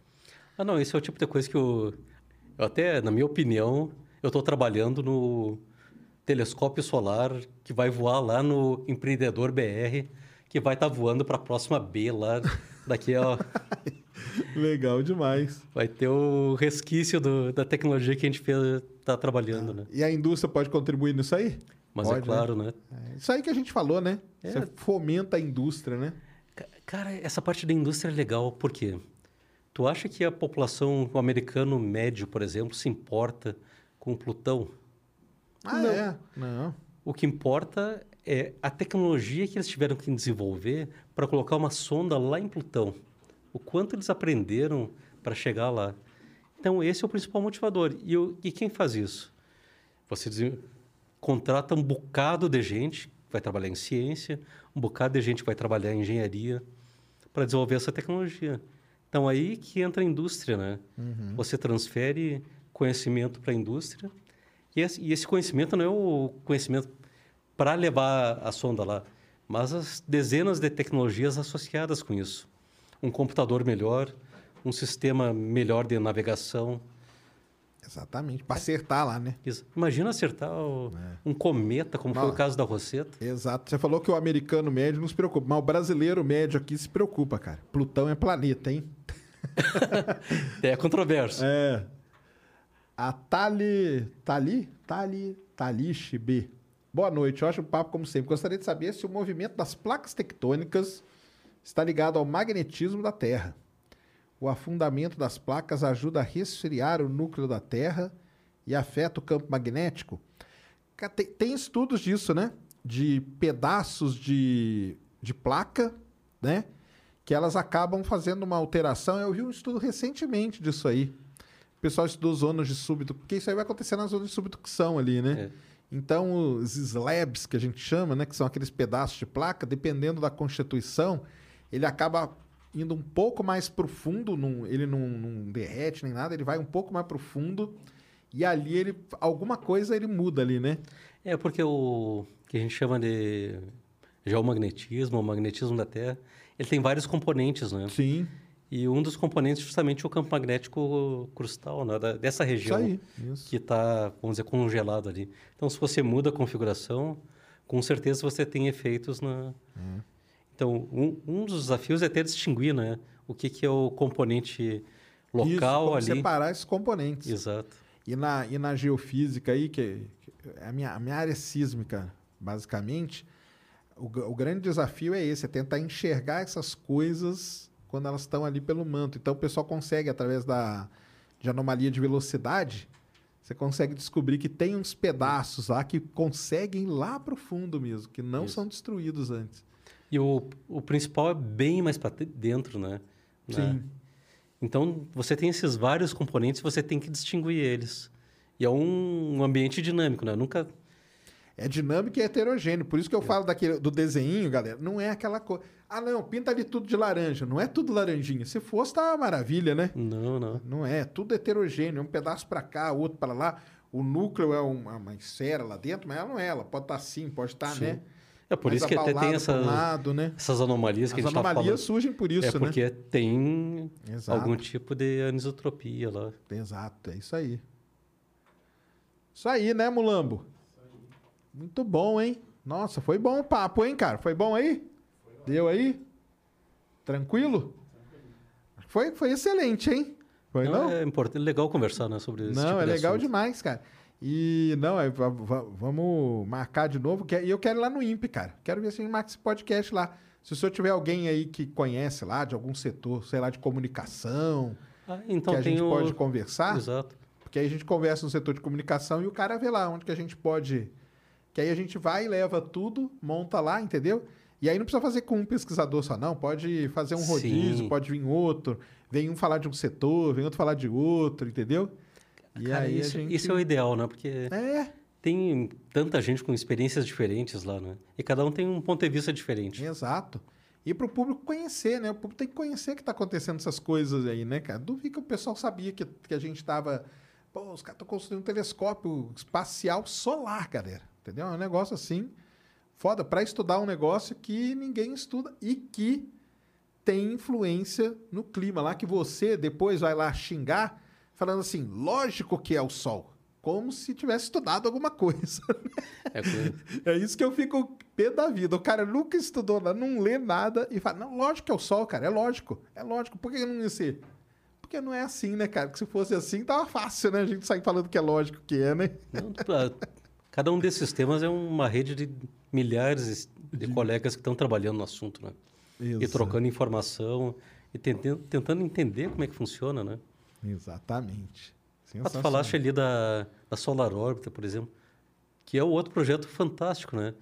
Centenas de pessoas participando com desafios enormes de engenharia. Aí ela faz a imagem, sabe o que o cara vem falar na internet? Que imagem ruim. Por que, que não coloca a câmera de um iPhone 13 nela? É isso que a gente ouve, cara. Não é, não é fácil o mundo, não. Não, e, daí como é que tu transmite essa imagem lá do outro lado do sistema solar? Exato. Imagina o tamanho da antena que eles têm que usar. Sabe que eles demoram, às vezes, um mês para baixar um conjunto de imagens? Sim. Só pode baixar num determinado momento, Exato. né? É complicado, cara. É, é um desafio enorme. E sem contar de... A gente falou da, da lupa ali. Você, além de tudo, você leva o telescópio mais perto do Sol Mais ainda. perto ainda. Exatamente. O escudo. Não, é. Essas duas, cara, a Parker e a Solar Orbiter, é sensacional o escudo de calor. É muita tecnologia, cara. Só ali, só aquilo né? ali já pagou a missão, o que eles aprenderam em termos de... É sensacional. Sabe que a- um dos problemas do, da, da Solar Orbiter é justamente o congelamento dos instrumentos? É. Porque, você colocou um, um negócio super escudo na frente resfriando tudo, né? e do lado de cá tá tudo gelado, né? Então você foi um trabalho enorme para Esse é conseguir um radiador, eu acho, né? Um Sim. sistema de radiador ali para manter equilibrado. É isso mesmo. Aí é difícil. Porque temperatura no, no espaço é um negócio complicado de lidar, né? Demais, né? Não, Então, man- a parte térmica é, realmente um- é complicado. tá aí um- outra área de engenharia térmica no todo. É, tem muita área. Muito bom, doutor Luiz. Valeu, foi muito legal mesmo. E nós vamos ver esse negócio, cara, de lá no INPE fazer isso aí, que vai ser muito eu, bom. eu acho que tem muitos colegas que vão estar interessados em participar também. É, não, aí o senhor vê lá, se conseguir um contato, a gente passa. Brigadão aí, ó. É, Eu que agradeço a oportunidade da gente conversar. Tamo juntasso. Galera, foi muito bom. Amanhã tem. Amanhã é mais as- astronomia, hein? Mais espaço na veia. Amanhã tá aqui a Roberta, que é uma as- astrofísica. E ela estuda buraco negro e toda a parte de programar. Porque buraco negro é aquele negócio, né, cara? A gente não vê, né? Vê, viu esse aqui só. E ela faz tudo com inteligência artificial. Uma programadora de mão cheia aí que tem, aí do IAG. E vai ser legal pra caramba. Então amanhã estejam aí, 8 horas, vai ser o papo com a Roberta. Buracos negros. Então já vai se preparando aí. Você tem perguntas sobre buraco negro é amanhã. Então é isso aí. Obrigadão de novo. Parabéns aí pelo, pelo trabalho todo, que é realmente sensacional, viu? Precisa disso aí mesmo no, no país. Valeu demais. Muito obrigado, Sérgio. Tá bom? Valeu, galera. Até amanhã. Fomos. Mary redeemed a $50,000 cash prize playing Chumba Casino this year. I was only playing for fun, so winning this was a dream come true. Chumba Casino is America's number one social casino experience. It's serious fun. With over 80 casino style games to choose from, you too could win life changing amounts of cash. Be like Mary. Log on to chumbacasino.com and give them a whirl. That's chumbacasino.com. No purchase necessary, void or prohibited by law. 18 plus. Terms and conditions apply. See website for details. The voice in the preceding commercial was not the actual voice of a winner.